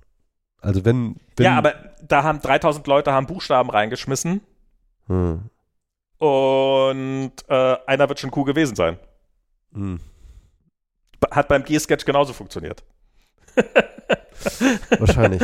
Ich hole mal ein neues Bier. Hol mal ein neues Bier. Und ähm, genau, und ich, also ich, die, diese Demo ist auf jeden Fall, äh, ich, also ich, ich fand die, ich bin mir sehr sicher, dass die sehr, also pff, das ist eine vorgefertigte Demo. Das war, das, also schon allein aus Professionalitätsgründen. Ich meine, das ist OpenIO, äh, OpenAI, OpenIO wollte ich schon sagen. OpenAI ist im Augenblick gerade wahrscheinlich eines der meist gehypten Unternehmen der Welt. Die haben, sind zwar eine Foundation, aber die haben Milliarden Investments bekommen von Microsoft und von, von, von, von vielen Firmen. Und wenn in so einer Demo was falsch läuft, dann kann das Milliarden kosten schnell. Lass da irgendwas richtig schief gehen. Lass da irgendwas. Und, und, und schon allein darum würde ich sagen, halte ich das für, also, für pure Professionalität. Und ich habe mir von denen dann noch ein paar andere Videos angeguckt. Ähm, allerdings keins zu Ende, muss ich sagen. Ähm, aber das waren auch, das waren vom Stil her, waren das sehr, sehr ähnlich gemachte ähm, oder, oder relativ ähnlich gemachte Videos, nämlich dieses, ähm, wir sitzen, also da war es, da war, da war eine Interaktion, da waren mehrere Leute, die auf einer, äh, ja, auf so einem Podium standen oder auf einer Bühne oder sowas und die miteinander geredet haben und interagiert haben. Und auch da wirkte es relativ improvisiert, aber man hat den Dialogen angemerkt, dass das auch geskriptet ist. Und auch da hatten sie schon dieses, dass sie probiert haben, den Eindruck zu erwecken, dass es improvisiert und spontan und live sei, aber es war offensichtlich geskriptet. Und aus diesen ganzen Teilen war, äh, lehne ich mich jetzt aus dem Fenster, ohne irgendwelche konkreten Beweise zu haben und sage, das war geskriptet. Und ich muss mir nochmal angucken. Was ich, was ich auch gar nicht, ehrlich gesagt, was, was, was ich auch gar nicht, also wie gesagt, ich halte das, ich habe hab ihm gerade gesagt, das ist ein, eine Foundation, die hat Milliarden Investments bekommen. Das könnte Microsoft oder wen auch immer, die Investoren, könnte das Milliarden kosten, wenn bei der Demo was richtig schief geht. Das ist pure Professionalität. Du das Aber wenn rauskommt, dass es eine gefakte Demo ist, könnte es auch schief Aber gehen. ich finde das okay. Also ich, ich, ich finde es nicht mehr okay in dem Moment, in dem du dann tatsächlich sagst, wir haben hier die Community eingebunden, bla bla bla, weiß der Teufel was. Ähm, ich finde das aber in, in insofern okay. Also ich meine, als, als Steve Jobs damals auf die Bühne gegangen ist und das iPhone vorgestellt hat, da waren die meisten Apps, die er gezeigt hat, gab es einfach nicht. Ähm, das waren Fakes. Das war die Leute und, und bei den Apps, Apps, die es gab, saßen die Leute im Publikum, die, die, die, äh, die Developer und haben hoffentlich crasht die Scheiße nicht, hoffentlich crasht die Scheiße nicht, weil es war überlebenswichtig für dieses ganze System, dass, ähm, dass ähm, dass, dass, dass, äh, dass Steve Jobs wirklich genau auf die richtigen Punkte klickt und weil exakt nur das, was er gezeigt hat, auch damals funktioniert hat. Weißt du, was es sein könnte? Eventuell war das gar nicht ChatGPT, sondern ein Deepfake von ChatGPT. und also ich, ich, ich bin und ich habe heute noch mal ähm, probiert, dann auch so ein bisschen an den an den äh, verbesserten Programmierleistungen von mit ChatGPT zu arbeiten und ähm, äh, also hab, hab was, was ich neulich schon mal gemacht habe, ein Skript habe ich jetzt gesagt, mache ich nochmal, mach das nochmal, so nach dem Motto, oder, oder hab, hab genauso angefangen. Und das lief nicht so demoreif wie in diesem De Video, ganz und gar nicht. Das war ein ziemliches Gewürge und der Code, der rauskam, war meh. Und ja, also was ich glaube ich eher glaube, ist halt, sie kennen einfach ganz gut die Stärken und Schwächen des Systems und sie haben in, für die Demo dem System nur Aufgaben gegeben, das von denen sowieso. sie wussten, Natürlich, das sowieso. dass sie ähm, dass, dass sie äh, äh, erstaunliche, erstaunlich gute Ergebnisse raushauen. Klar, das, das machst du in jedem Fall. Du willst ja in so einer Demo, willst du ja dein System in einem guten Dicht. Du machst ja nicht, mal gucken, ob das geht. Allerdings hat er das an ein paar Stellen, hat das so getan, als ob er es tun würde. Mhm. Also er hat so an einer Stelle gesagt, ja, jetzt schreiben wir hin, ah nee, lass uns das mal weglassen. So, mal gucken, was, mal gucken, was so passiert. Also er hat sehr auf den Eindruck erweckt, dass er jetzt auch Dinge aus, ja. dass er auch so ein bisschen experimentieren würde, wo ich mir sehr sicher bin, nee, das, das war ein einstudierter Satz. Oder er hat halt, oder spontan halt, aber ähm, äh, so, und ja, es, es ist auch gar nicht, ist auch gar nicht so wichtig. Also ich, ich finde das, ich das nicht so super schlimm, weil wie gesagt, es geht, es ist eine Demo, es ist, ähm, es ist nicht zwangsläufig das Pferd, das ist bei Demos öfters so. Und ob man jetzt schon allein um das Erzähls, also ich meine, lass da irgendwie eben, wie es in der Realität ist, dieses System irgendwo einen kleinen Fehler einbauen in der Variante, die es jetzt gerade in dieser Demo generiert. Ähm, lass da irgendwo einen kleinen Fehler drin sein. Da kannst du ihn ja nicht eine halbe Stunde da rumsitzen lassen, nach diesem Fehler suchen oder dann probieren, irgendwie um einen Fehler drum rumzukommen, sondern da waren Fehler drin, aber das waren halt Fehler, von denen er wusste, dass die kommen würde. Ähm, also so, hey, ich habe jetzt das und jetzt habe ich das ausprobiert und wenn du das dann und dann, aha, guck mal, da kommt eine Fehlermeldung, dann nehme ich die Fehlermeldung und kopiere die wieder herein und sage hier und dann sagt, ah ja, stimmt, sagt ChatGPT, ähm, die Fehlermeldung, das bedeutet, dass das und das ist. Und dann musst du jetzt noch das und das machen. Ähm, und es war auch nie so, dass ChatGPT einen Fehler gemacht hat, tatsächlich sondern es war immer so, ja, da hat sich die Discord-API in dem Moment geändert. Ah, bei Node gibt's jetzt eine neue Version. Da wusste dieses System nicht, welche von den beiden Varianten ich verwende, weil ich das nicht gesagt habe. Es waren halt immer, immer solche Sachen. Also es war schon. Ich bin mir ziemlich sicher, das war gestaged komplett. Ähm, egal. Das ist, ist auch ja, nicht so wichtig. ist, ist auch überhaupt nicht wichtig, weil ich habe aber heute mit diesem ganzen System tatsächlich ähm, sehr, sehr viel rumgespielt. Äh, mal wieder. Ich habe ähm, ich habe, was ich vorhin gemacht habe, ist ChatGPT 4 gefragt, wer ist Max von Webel?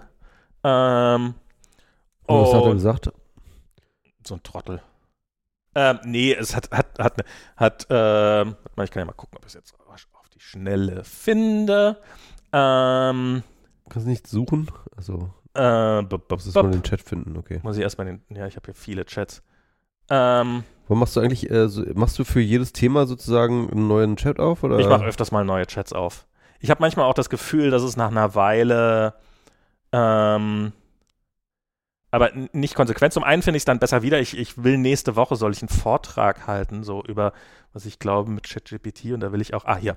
Max von Webel, a multi-talented designer and digital innovator. Early Life and Education. Max von Webel, born Max Winde, das habe ich dazu gesagt, on August 16, 1981 Naja. nur drei Jahre weg. Ähm, Datum falsch. In Hamburg, Germany. Falsch. Demonstrated an early interest in design, technology and creative expression. Trifft auf jeden zu. As a teenager, Max became captivated by the emerging world of Internet, which would later become significant influence to his career. Okay.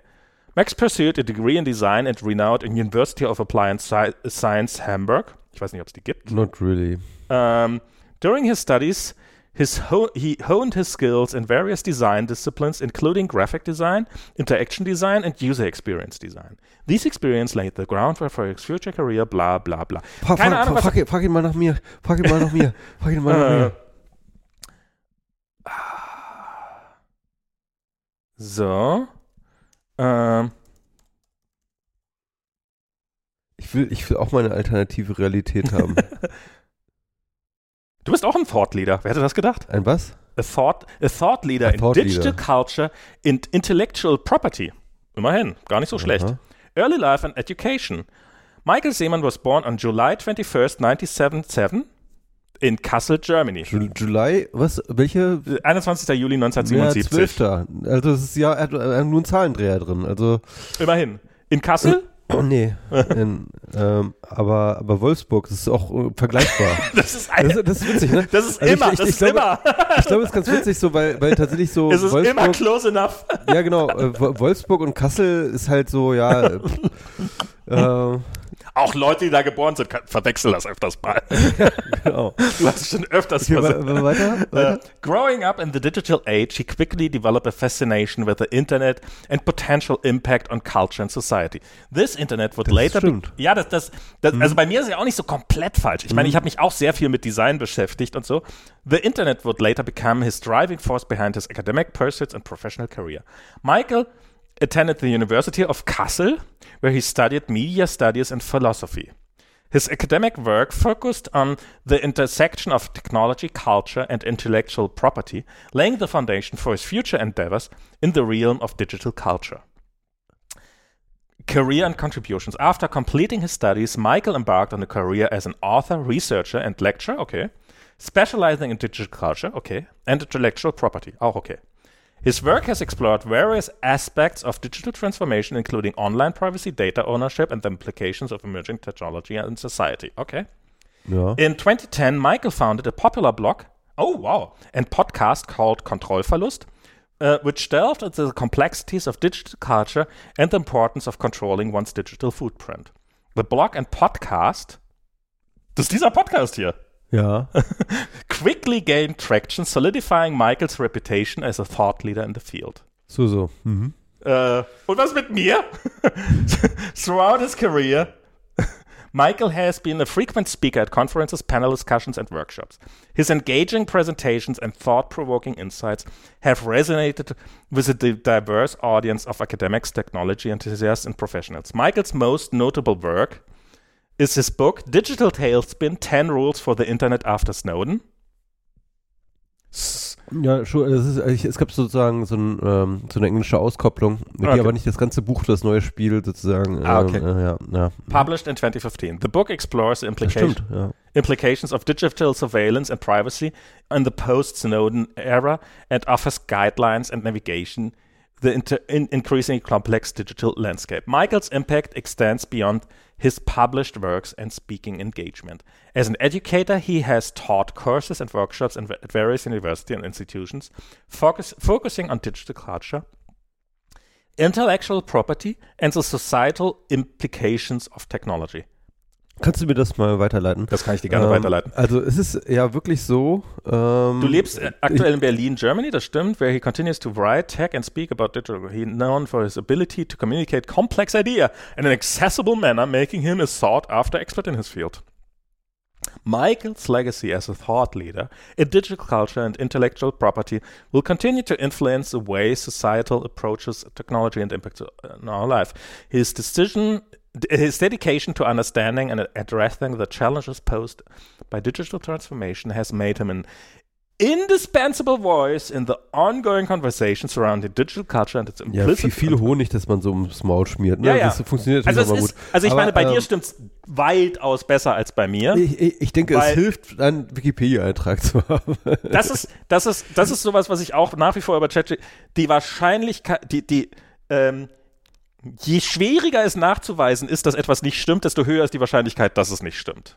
Ja. Je weniger Quellen es gibt, je weniger, je weniger Ja. darüber öffentlich geschrieben ist, desto höher, höher ist auch die Wahrscheinlichkeit, dass, dass, dass es es einfach halluziniert hat. Und ich meine, dein Geburtsdatum steht offensichtlich. Okay, also ich meine, Also es ist fast richtig, das Geburtstagsdatum, wie Immerhin. gesagt, ein Zahlendreher äh, in äh, im, im Tag, aber äh, und mit Kassel habe ich wirklich nichts zu tun. Ich bin in Wolfsburg geboren, habe in Lüneburg studiert, ist beides Kassel geworden jetzt, ne, irgendwie. ja, ja, genau. Ähm, und äh, aber es ist, ist schon spannend. Also es ist, äh, es ist schon echt ziemlich akkurat, ne?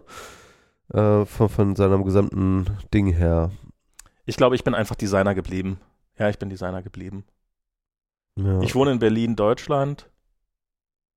immerhin. Ich habe ein infectious enthusiasm, curiosity and eagerness to explore new ideas and technologies. Das klingt so nach so einem. Ich, ich glaube, es werden auch viele Lehrer geben, die so die Beurteilung von ihren Schülern einfach komplett ChatGPT überlassen. Auf jeden Fall, auf jeden Fall. Aber hier, Leute, habt ihr gehört? ChatGPT weiß, wer ich bin. ja, immerhin. Ähm, genau. Ähm, ja, also äh, bei mir war es halt äh, deutlich. Aber bei mir auch das Geburtsdatum nicht, kommt nicht komplett falsch. Ist schon, Nee, ich meine, es sind so drei Jahre ja, off, genau. das könnte irgendwie hinkommen. Ja. Ja, okay, Hamburg statt Berlin, halt andere Aber, Großstadt. aber das ist halt auch so, wie ähm, ich da, dieses Modell, äh, wie, wie ich die Funktionsweise verstanden habe. Genau. Ne? Das halt mit diesem, äh, mit dieser Temperature, dass man halt irgendwie, dass er halt so einen bestimmten Prozentsatz an Randomness, ne, also es ist ja so.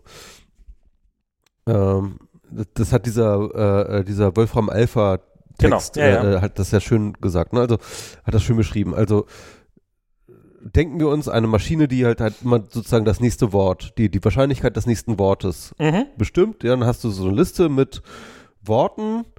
Aufgrund und- der vorherigen Worte kommt das nächste Wort. Genau, hierarchisiert sozusagen ähm, mit, mit einer Prozentsatz, mit einem Prozentsatz, wie wahrscheinlich ist es, dass das nächste Wort ist. Und äh, der Punkt ist, dass wenn du halt immer sagst, okay, ich nehme immer das, nächst, das, das höchst, das, das Wort mit der höchsten Prozentsatz, ja, dann funktioniert das System nicht richtig. Das war so eine Erkenntnis, die sie hatten. Dann hat sie es angefangen, immer wieder zu wiederholen. hat, genau, hat es halt sehr flache Aussagen gemacht, die sich immer wiederholt haben und wo es irgendwie total uninteressant wurde. Und dann haben sie halt gesagt, okay, mit einem gewissen Random-Faktor soll er halt mal nicht die höchste gerankte Aussage, sondern die dritthöchste oder die zweithöchste Genau. oder wie auch immer und so weiter und so fort nehmen, um dann halt sozusagen das reinzumachen und plötzlich wurden die Texte viel sag ich mal, grittiger und, und, und lesbarer und, und, und, Abwechslungsreicher. und, und abwechslungsreicher und schöner Und aber gleichzeitig ähm, eben dann auch ein bisschen falscher. Ne? Also, und ich glaube, das ist dann halt einfach so, dass dann irgendwie, sag ich mal, die höchste Priorität, also sozusagen in diesem, in diesem Textgeneration wäre sozusagen Lüneburg als Studienstandort. Er wäre sozusagen Priorität 1 gewesen. Und ähm, dann guckt er halt aber sozusagen in seinem Modell, ist halt Lüneburg ziemlich nah an Kassel, ja, also sozusagen, äh, Genau. äh, äh, äh, sozusagen in diesem, in diesem Latent Space heißt das ja ne, irgendwie, in, äh, in diesem Latent Space ist sozusagen Kassel und Lüneburg relativ interchangeable, also springt sozusagen aufgrund der Temperature von 0,8 springt er dann halt dann irgendwie halt aufs zweite auf oder aufs beste Ergebnis. Genau, aufs zweitdritte oder dritte best, beste Ergebnis. Ich ja, genau. wette auch, dass die Wahrscheinlichkeit, dass es springt, auch mit der Confidence zu tun hat, dass es stimmt. Mhm. Also wenn du halt fragst, wer war der erste Mann auf dem Mond, dass er da halt nicht sagen wird, Max von Webel? Max von Webel, so irgend, irgendeine andere Person, die, Ja. äh, irgendein anderer Astronaut, sondern Die zufällig auch in dem Zeitpunkt gewo gelebt Genau, sondern da ist halt Confidence sehr, sehr hoch, dass es tatsächlich dieser Satz muss so weitergehen. Wohingegen bei Sachen, die halt, wo halt die Quellenlage relativ dünn ist und die Confidence dementsprechend relativ dünn ist, die Wahrscheinlichkeit, also, ah, ach, egal. So halt, wie Ja. viele Leute wissen, dass du in ja. Lüneburg Das studiert ist dann hast? wieder dieses blurry JPEG halt, ne? Genau, ja. da fängt wieder das- dieses blurry JPEG an. Und, und das, das ist das, was ich meine mit dem, je, je, je, je schwerer eine Information zu finden ist, desto höher ist die Wahrscheinlichkeit, dass ChatGPT einfach lügt. Ich nenne das jetzt mal Lügen, dieses äh, dann in dem Fall. Also, oder Ja, halt, Bullshitted. also in dem, also Bull- einfach ich finde nicht Bullshit ist Bullshit, gutes- genau. Das, also ich meine, sich was, sich nicht sicher zu sein, was stimmt, das ist natürlich in dem Fall, wir, wir sind jetzt in einem Bereich, wo Computer keine deterministischen Maschinen mehr sind, in dem Sinne, dass das halt, also das ist natürlich immer noch eine deterministische Maschine, aber das kann halt keine Wahrheit produzieren, wie es halt ein Taschenrechner vielleicht kann, bis zu einem gewissen Grad. Ähm, Ja, und das ist das. aber es weist eigentlich darauf hin. Das, Genau. das ist halt sowas, das habe ich neulich, habe ich das gesehen, halt auch jemand war von ChatGPT sehr begeistert darüber. Äh, der war irgendwie, ich glaube, DSGVO-Beauftragter. Äh, Ralf Stockmann hat das auf seinem Mastodon-Feed geteilt mit großer Begeisterung. Und ich war so ein bisschen, naja. Und da war halt auch so eine Sache, dass ähm, der hat äh, ChatGPT so einen Brief formulieren lassen, so eine Mail an, ja, also, der, also das Beispiel war, in der Firma sind zehn Laptops geklaut worden, alle, die jetzt irgendwie, äh, alle Firmen, mit denen wir zusammenarbeiten, müssen darüber informiert werden, das verlangt die DSGVO. Und wir, und dann halt so was formulieren lassen und dann hat ChatGPT halt rein formuliert. Ähm, dabei sind äh, auf, auf den Laptops waren keine Daten von ihren Projekten gespeichert. Und und das war eine Information, die sich ChatGPT ganz offensichtlich einfach ausgedacht hat. Das hat nichts mit der Realität zu tun. Das steht sicherlich in mehr als genug von solchen Briefen drin und darum macht das auch Sinn. Aber ich denke mir halt auf deiner Seite auch, ja, so ein DSGVO-Wolf, da hat jetzt also auch eine gewisse Rechtsverbindlichkeit. Da wäre der Hinweis drauf, ich bin mir nicht sicher, ob das so ist. Ich habe das hier mal eingefügt, bitte nochmal prüfen. Äh, Wäre ganz gut. Aber da, dazu ist dieses System, dieses Genau. Modell, glaube ich, nicht in der Lage einfach. und es hat halt einfach kein Konzept von Wahrheit. Ne? Ja. Es hat kein, Kon Kon Konzept von wahr und falsch. Das gibt es einfach nicht. Ähm, und, und das ist und, und das ist das Interessante. Ähm, ich habe ja mich im Studium ich komme ja aus den Geisteswissenschaften, ne? Und ähm, Wir haben gerade deinen Lebenslauf gelesen, Michi. Wir, genau. Und da, das stand da gar nicht drin, das stand genau. Medienwissenschaften. Wir ich- wissen, ich wir wissen dass ich du in Kassel studiert hast. Ich habe hab auch nicht Medienwissenschaft studiert, ich habe Kulturwissenschaften studiert und ich komme aus den Geisteswissenschaften. Und äh, eine, ähm, sag ich mal, ich habe mich da sehr, sehr viel mit poststrukturalistischer Theorie beschäftigt. Ne? Und das ist halt, ähm, ja, kommt so aus der Philosophie, aber auch ähm, sehr, sehr vereng, sehr, sehr eng an den Literaturwissenschaften. Und es war so eine Schule, sag ich mal, in, Fran in, in Frankreich in den 70er Jahren, ähm, die ähm, versucht hat, ähm, Denken und Sprache und Menschsein und so weiter und so fort äh, von, von der Sprache her zu denken, ne? oder von der Schrift eigentlich genauer gesagt zu, zu denken. Also, ähm, ne, was ist das eigentlich Sprache? Wie funktioniert das eigentlich Schrift und so weiter? Haben sich natürlich auch tausend äh, Leute schon vorher äh, Gedanken drum gemacht, aber ähm, sie sind da halt nochmal ein bisschen radikaler rangegangen und haben halt nicht einfach gesagt, okay, Me Schrift ist einfach irgendwie ein Medium, mit dem wir uns ausdrücken, unsere Gedanken ausdrücken Mhm. und, und kommunizieren und so weiter und so fort, sondern sie haben halt gesagt, okay, ähm, Sprache ist an sich ein so komplexes System und hat so viele, so viel Eigenlogik, ja, und so viel ähm, ähm, systemische ähm, Verknüpfungen, dass wir nicht eigentlich konfident sagen können, äh, dass es einfach nur ein Werkzeug ist, mit dem wir irgendwie unsere innerlichen Zustände oder wie auch immer kommunizieren, sondern, ähm, sondern wir sind in gewisser Hinsicht auch getrieben von der Sprache. Die Sprache hat ein Eigenleben. Mhm. Und ich weiß nicht, also wenn man zum Beispiel mal einen Text schreibt oder so, ein Buch schreibt oder so, dann merkt man das auch. Ne? Also wie halt so ein Text ähm, auch, auch tatsächlich selber arbeitet, Klar. wo halt sozusagen ähm, Oder mir nicht klar, weil ich kein Buch geschrieben die, habe. die, die, die, die, ähm, die, die Pfade, die man sich sozusagen so durch, durch seine Gedankengänge ähm, äh, äh, äh, gräbt, ja, dass, dass, dass der Text dann so eine Eigendynamik findet, dass er halt bestimmte Absätze oder Argumente oder wie auch immer äh, zwingend nacheinander, äh, einen nacheinander zwingt, auch wenn man sich das zum Beispiel ganz anders überlegt hat. Ja, also ich habe das halt, ich habe ja äh, schon jetzt äh, zwei Bücher geschrieben und ich habe das immer wieder erlebt. Ja, das halt, ich mache mir einen Plan Mhm. ne, und ich mache mir eine Struktur und ich belege mir das und dann schreibe ich, fange ich an zu schreiben und dann merke ich, dass der Text wo ganz anders hin will. Ja, Ja. Genau. Und das lässt sich, und, und diese, und, und diese Eigendynamik, die lässt Hm. sich sowohl auf der, ähm, sag ich mal, Buchstabenebene, ne, also ein bestimmter Buchstabe hat eine sehr, sehr hohe Wahrscheinlichkeit, dass er nach einem anderen Buchstaben kommt. Äh, äh, wir, wir können das halt sehen, irgendwie, ne? Irgendwie nach einem Q kommt fast immer ein U. Ja, Ne? ja, genau. Ja, solche, solche Sachen, ne? Ähm, und ähm, das natürlich nach einem Wort ähm, schon sehr, sehr eingegrenzt ist, mit welcher Wahrscheinlichkeit welche anderen Worte kommen können. Und das gilt aber auch für Sätze und das gilt für Absätze, das gilt für Argumente, das gilt für Kapitel, ja. Das, das also finde heißt, du kannst, du kannst, das ist sozusagen so eine selbstähnliche Struktur. Ja, ja. die du in jegliche Komplexität sozusagen weiterdenken kannst. Und das ist eigentlich das, was so, so eine der wesentlichen Erkenntnisse auch dieser Poststrukturalisten, ne? dass halt ähm, äh, äh, Derrida, Jean, Jacques Derrida, einer der wichtigsten Vertreter, hat das mal die Difference genannt. Ne? Also ähm, in der im Französischen gibt es ja einen Begriff der Differenz, äh, heißt der Difference mit E aber geschrieben, ne? Und er hat es aber Difference mit A geschrieben. Also so als äh, äh, sozusagen bewusste äh, Veränderung. Damit es was anderes ist. Genau, also, äh, weil es eine, Weil's was, eine eine, Differenz ist. eine, eine Differenz zur Differenz ist, Ja. ja. Aber auch weil, ähm, und, und er beschreibt das dann halt sozusagen, dass halt jede Form von Differenz immer nur eine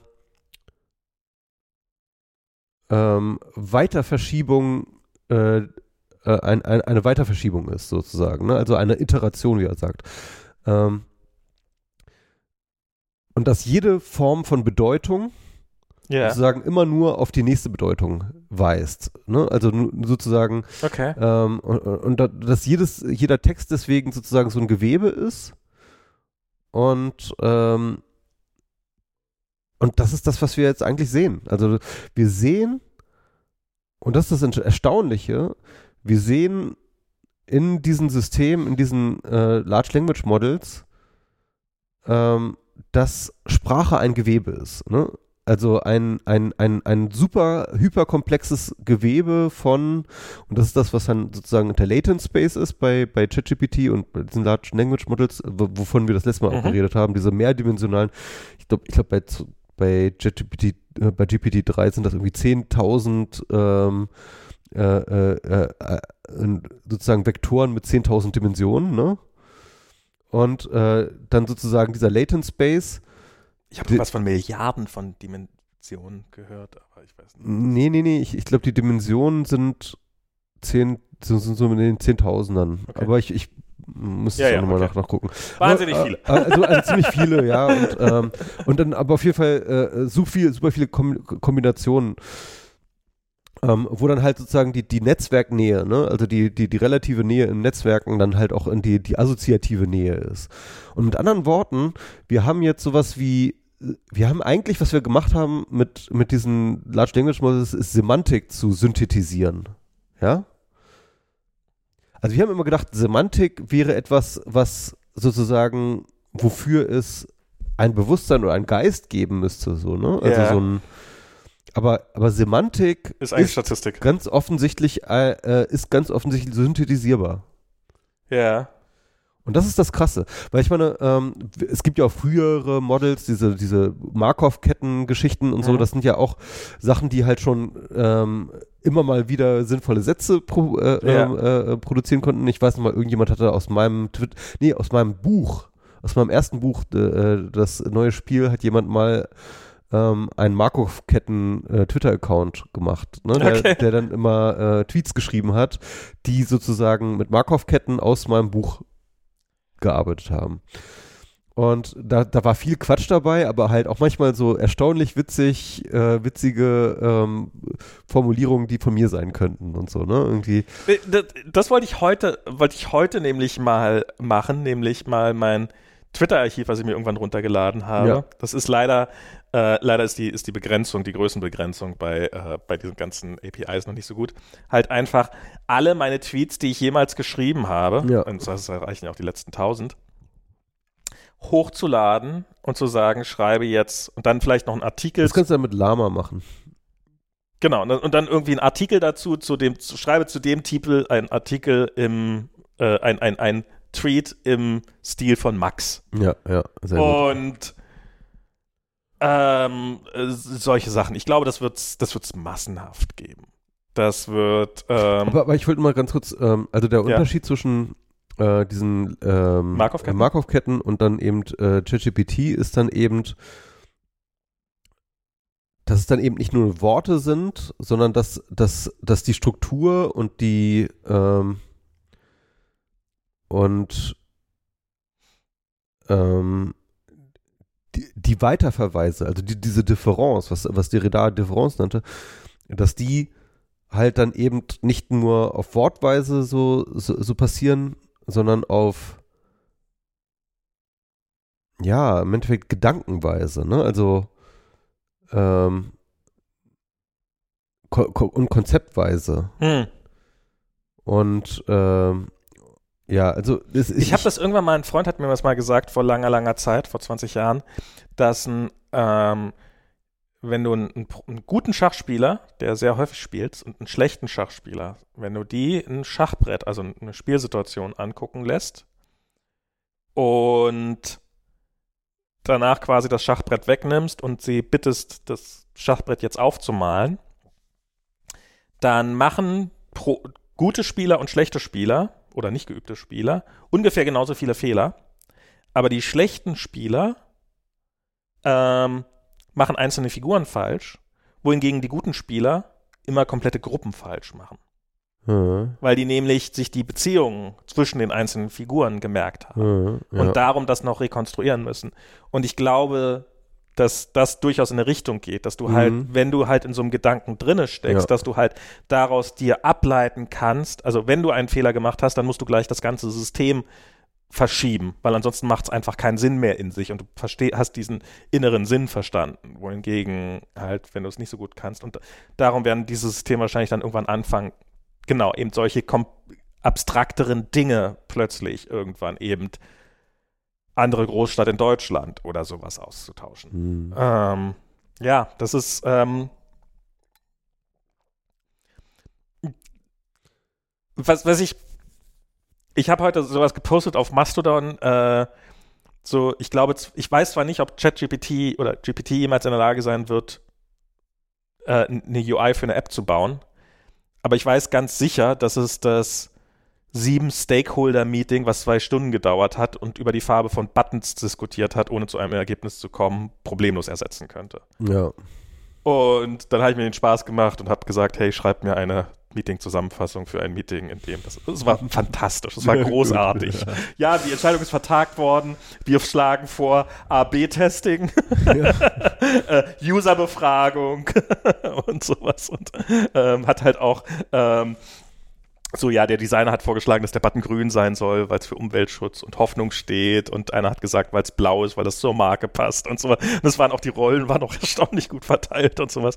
Und ich habe so ein bisschen, ähm, ach, und, und lustig, heute, ein Freund hat mir heute ein Foto geschickt, nämlich bei dem, der arbeitet an einer Firma und die probieren jetzt die Leute wieder ins Büro zu bewegen dass die Leute mehr ins Büro gehen und äh, probieren die anzu und, und haben halt offensichtlich irgendwo gehört, dass äh, dass dieses, dass, dass manche Firmen das mit dem Essen machen.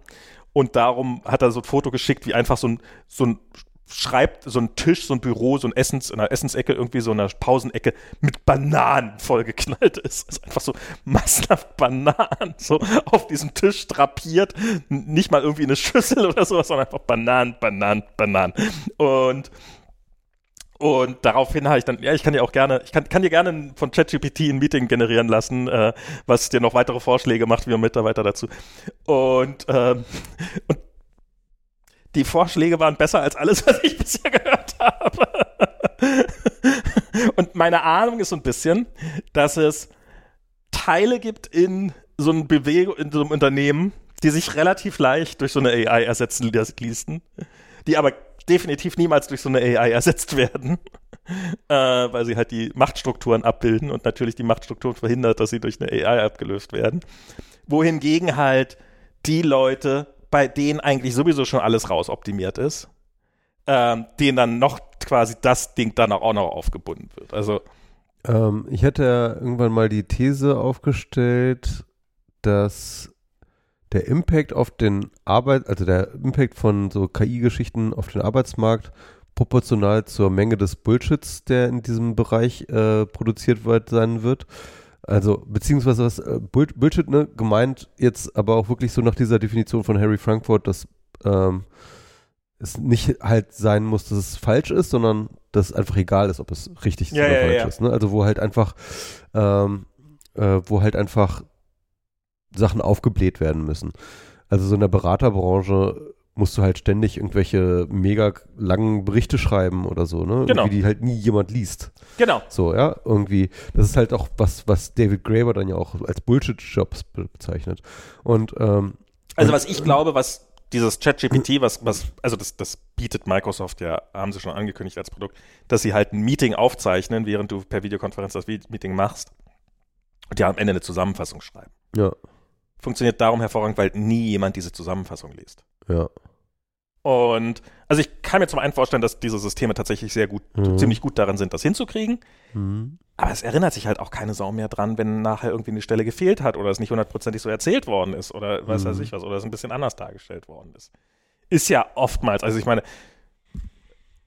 ich, ich habe mir solche Meeting Minutes schon mal durchgelesen und hatte jetzt nicht das Gefühl, dass meine Meinung da oder das, was ich gesagt habe, dadurch gut repräsentiert worden wäre. Ähm, und das kriegt so eine AI genauso schlecht oder gut hin, glaube ich. Und ähm, ja, also das ist, das wird's definitiv. Ja, genau. Also, genau, solche Sachen ähm, lassen sich halt gut automatisieren und ähm, Na, bisher Genau. eigentlich überhaupt nicht, aber die lassen sich jetzt damit gut automatisieren. Wahrscheinlich. wie gesagt, also David Graeber spricht ja von Bullshit-Jobs, ne? Ich würde ja von Bullshit-Tasks sprechen, Hm. weil ich glaube, dass halt jeder Ja. Job einfach Bullshit-Anteile hat. Ja. Ja, also einfach im, im Sinne von, du musst Dinge tun, die am Ende keine Relevanz haben. Ja. ja?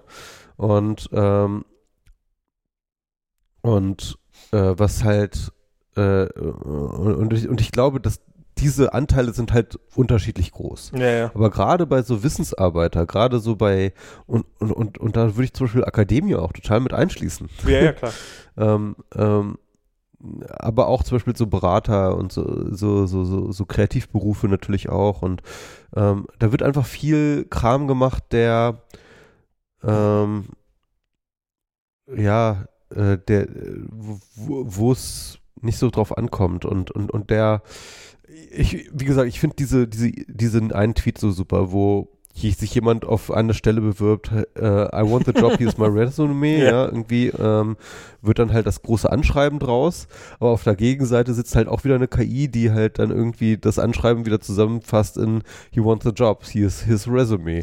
Und ähm, äh, das und, und, und, ich, und ich glaube, das ist halt, ich glaube, von so solcher Art von Text und solcher Art von Content ist unser Leben einfach durchzogen, von, von vorne bis hinten. Ja, es ist einfach so viel in unserem Leben und unsere Arbeitswelt ist halt von, ist so, so Förmlichkeiten, ist so ähm, äh, Gelaber einfach, ja, irgendwie.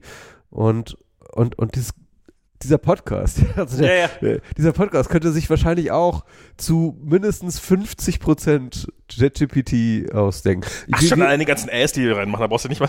Wir, wir, wir haben ja, wir haben ja sogar hier sozusagen unsere Themen uns sogar vorgegeben lassen, ne, von, von ChatGPT. was war das dritte Also, das, Thema? also wir hätten es eigentlich nur sagen können, okay, nimm diese drei Themen und lass irgendwie zwei Dudes davon reden und dann hätten wir wahrscheinlich auch irgendwie äh, dann noch einfach ich, ich nur noch, würd das, einfach ich nur noch das total, also ich, was, was ich, was ich machen wollte, ist Ja. jetzt, das geht leider nicht, weil, wie gesagt, die Datenmengen einfach begrenzt sind.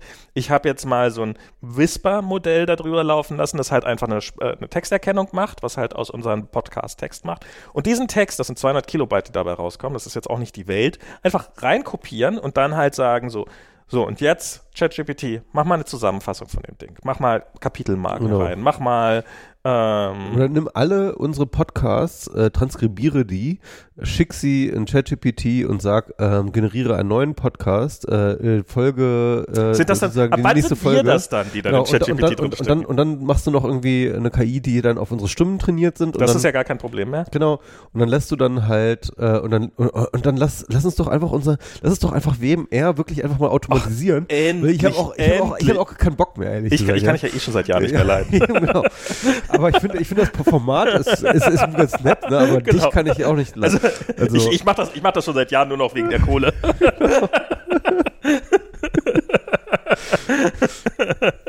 ja, und ich meine, können wir das auch einfach, ne, weißt du, da brauchen wir auch nicht mehr diese scheiß Treffen. Mal so. ähm, Aber ohne Scheiß, das könnten wir mal machen. Ich, ich würde sagen, lass uns mal nächste Folge, die nächste Folge wird eine komplett AI-generierte Folge sein. oh Gott, zwei St- Das, Das, das, ist lass echt. das mal als Projekt machen. Das finde ich schon, also wir das können, finde ich echt witzig. ich glaube, wenn wir zehn Minuten rauskriegen, dann, dann, haben wir- dann haben wir viel geschafft, äh, weil so, so gut ist es dann doch nicht. Ich, also ich habe heute, ich habe heute einige Limericks darüber schreiben lassen, was ChatGPT ist für diese Einführung da in diesen, äh, in diesen Vortrag. Ähm, ich habe mir eine Struktur für den Vortrag über ChatGPT von ChatGPT machen lassen, wo ich dann irgendwie auch mal, wäre es nicht auch schön, wenn ich jetzt mal äh, ein Gespräch mit ChatGPT so als Beispiel einbaue? Oh ja, das wäre eine fantastische Idee. Ähm, weil äh, natürlich war eigentlich mein eigentliches Ziel nur, das nur zu machen, um dann etwas zu haben, was ich dann quasi da zeigen kann. Ähm, und äh, Bullshit-Jobs.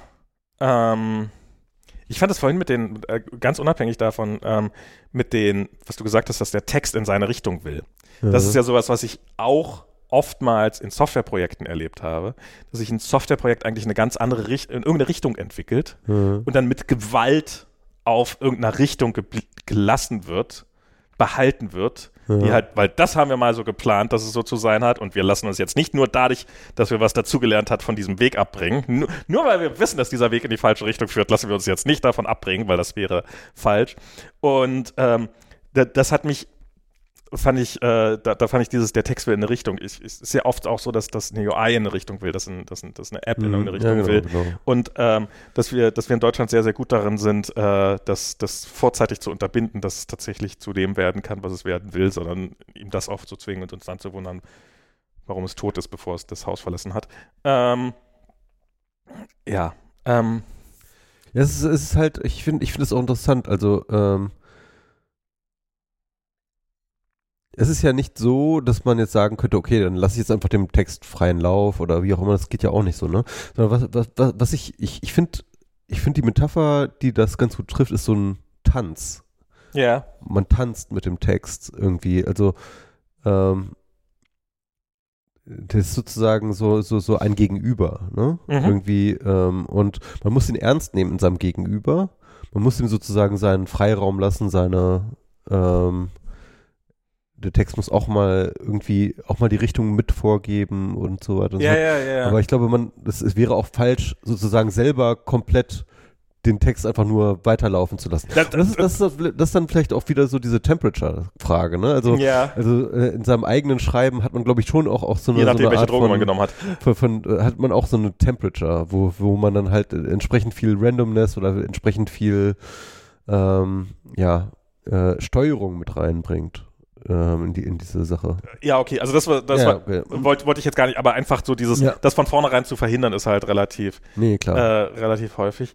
Ich fand, ähm, Ja, das wird, das wird, es wird, es wird spannende Bereiche, also was, was die da in dieser Demo auch hatten, wie gesagt, ich glaube, dass sie teilweise gestaged war, aber ich glaube, dass sie trotzdem nicht so weit weg, also dass sie nicht weit ist weg von der Realität.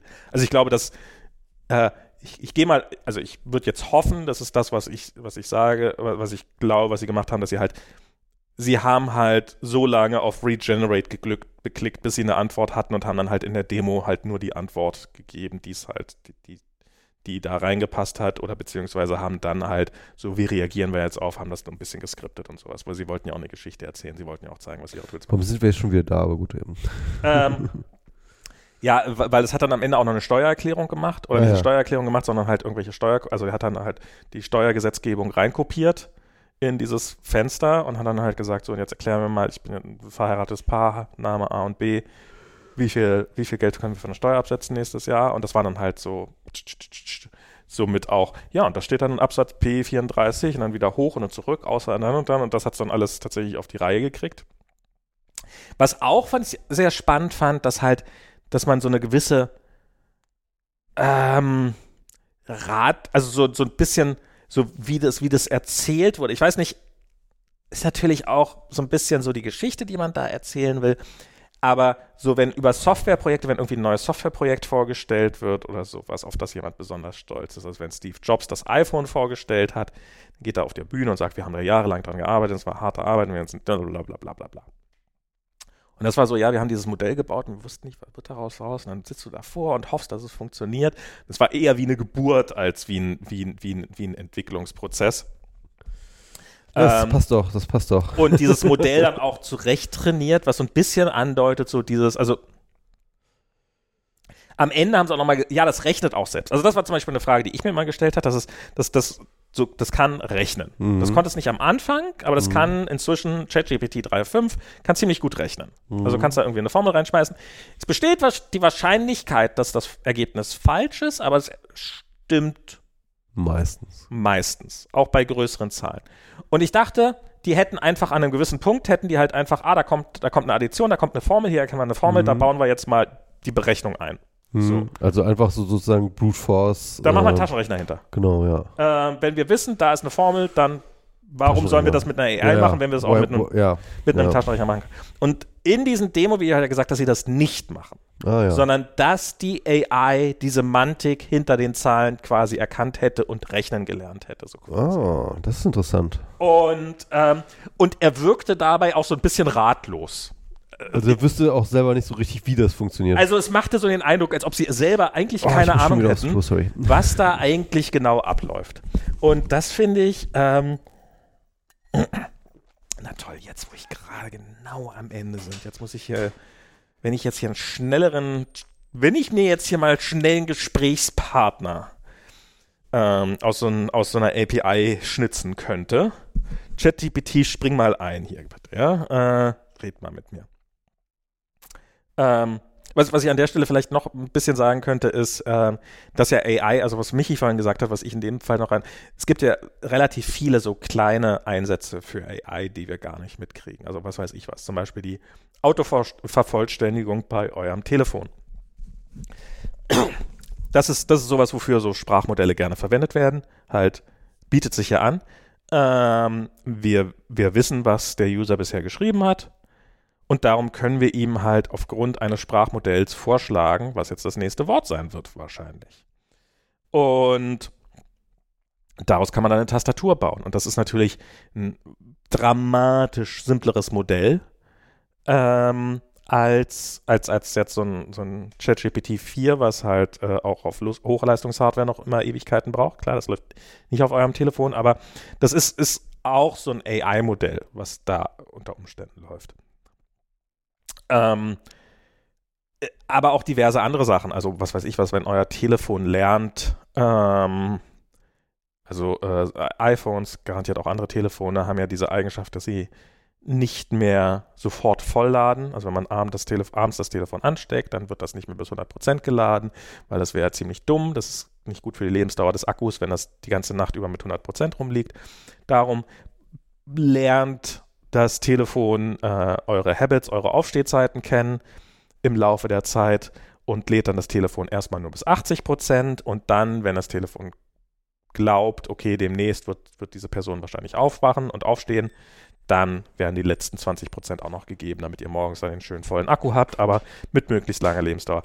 Das sind so, so viele kleinere Einsätze von AI, wo man überhaupt nicht mitkriegt, wo man nicht mehr erahnt, dass das ist, wo es irgendwo eine Checkbox ist, die man einschaltet und sich nie einen Gedanken drum macht, wo aber irgendwie so ein, so, so ein Modell mit hoher Wahrscheinlichkeit im Hintergrund abläuft. Ähm, ich habe das allerdings noch nie gemacht. Ich habe noch nie irgendwas mit AI gemacht im praktischen Einsatz. Das ist ähm, also so, so, ein, so ein Modell entwickelt oder irgendwie sowas. Ich, ich ähm, würde es gern mal machen oder wenigstens einsetzen. Also jetzt über so eine API. Ja. Wie gesagt, nächste Folge WMR. Lass uns die, lass uns die mal. Ähm, ja, ich meine jetzt hier irgendwas. Ja, wir können, können wir gucken, können wir mal gucken, wie wir weiterkommen. Ähm, wollen wir noch andere Themen? Was haben wir noch für Themen? Ja, wir haben noch, äh, wir müssen noch über Nachhaltigkeit sprechen. Genau. Und, und, und als Beispiel nennt hier ChatGPT über Bankenpleiten. Keine Ahnung, woher das kommt. Bankenpleiten, ja. Meine Bank wäre fast pleite gegangen. Deine? Bist du auch bei der Silicon Valley Bank? Äh, nee, ich war nicht bei der Silicon Valley Bank. Oder bin da nicht. Aber ich habe ein Konto bei der First Republic Bank. Ah. Und. Aber hast du da große Deposits rumliegen? Äh, es ist, also es ist keine Summe, die mich umbringen würde. Mhm. Äh, ich muss ehrlich sagen, ich hatte schon lange nicht mehr nachgeguckt und es war deutlich mehr, als ich in Erinnerung hatte auf dem Konto. Also war eine positive Überraschung. Ähm, aber dann bist du ja von den Einlagensicherungsfonds auch Ja, ja, also es war, es war, es war, aber es war halt irgendwie, wenn du halt mit, also das war, ähm, also äh, die Silicon Valley, also es sind viele Banken, äh, viele Banken mit S sind pleite gegangen. das ist immer lustig, das ist ja auch bei diesen Silvergate, Silvergate Silicon Valley Silicon Bank Valley Bank und, und Signature Bank. Und Signature Bank, ja. Sind pleite gegangen. Ähm, zuerst die Silvergate Bank, ähm, die halt so eine Kryptobank war. Ja. Und also im Endeffekt alles, was Krypto war, war da gebankt. Äh, alle, alle Exchanges. Nein, nicht alles. Das also war die zweitgrößte. Tether ist da irgendwie. Das, nee, bei Tether weiß es ja niemand. Ah, okay. Bei Tesla hält ja brav, die hält ja schön die Schnauze, wo sie ihr Geld hinterlegt haben, um genau in so eine Situation nicht zu rennen. Mhm. Ähm, also die Silvergate Bank war die zweitgrößte Kryptobank. Weißt du, welche mhm. die größte war? Welche? Signature Bank. Ah ja, ich wusste gar nicht, Signature kannte ich gar nicht, aber Silvergate kam immer wieder vor. Also Silvergate, die waren halt mit und, FTX. Und, und, FTX und so. Und die, waren, die waren eigentlich, eigentlich in jedem, in jedem, Pla also man, man, man, ist ein bisschen überrascht, woran sie pleite gegangen sind, weil sie sind nicht an FTX pleite gegangen, sie sind nicht an diesem anderen, anderen sie sind an Bonds pleite gegangen, also halt an klassischen Staatsanleihen. Long-Term, ja, so wie bei Silicon Valley Bank auch. So ja. wie bei Silicon Valley Bank auch. Ähm, das wirkt so paradox, ne? Das muss man erklären. Also weil, weil, äh, weil, also Staatsanleihen sind extrem sicher. Ist, genau, sind extrem sicher. So ziemlich das, die sicherste Anlageform überhaupt. Deswegen sind die auch nicht, die, die zahlen sich nicht so gut aus und es ist irgendwie, deswegen ähm, ist es halt auch eher so, dass äh, wenn, wenn man voll auf, voll auf Sicherheit gehen will, dann gibt, holt man sich so äh, äh, Staats, Staatsanleihen. Aber ähm, ja, äh, zumindest bei Silicon Valley Bank und ich glaube, aber so ähnlich ist es wahrscheinlich auch bei äh, den anderen Kryptobanken, äh, bei den Kryptobanken, Banken.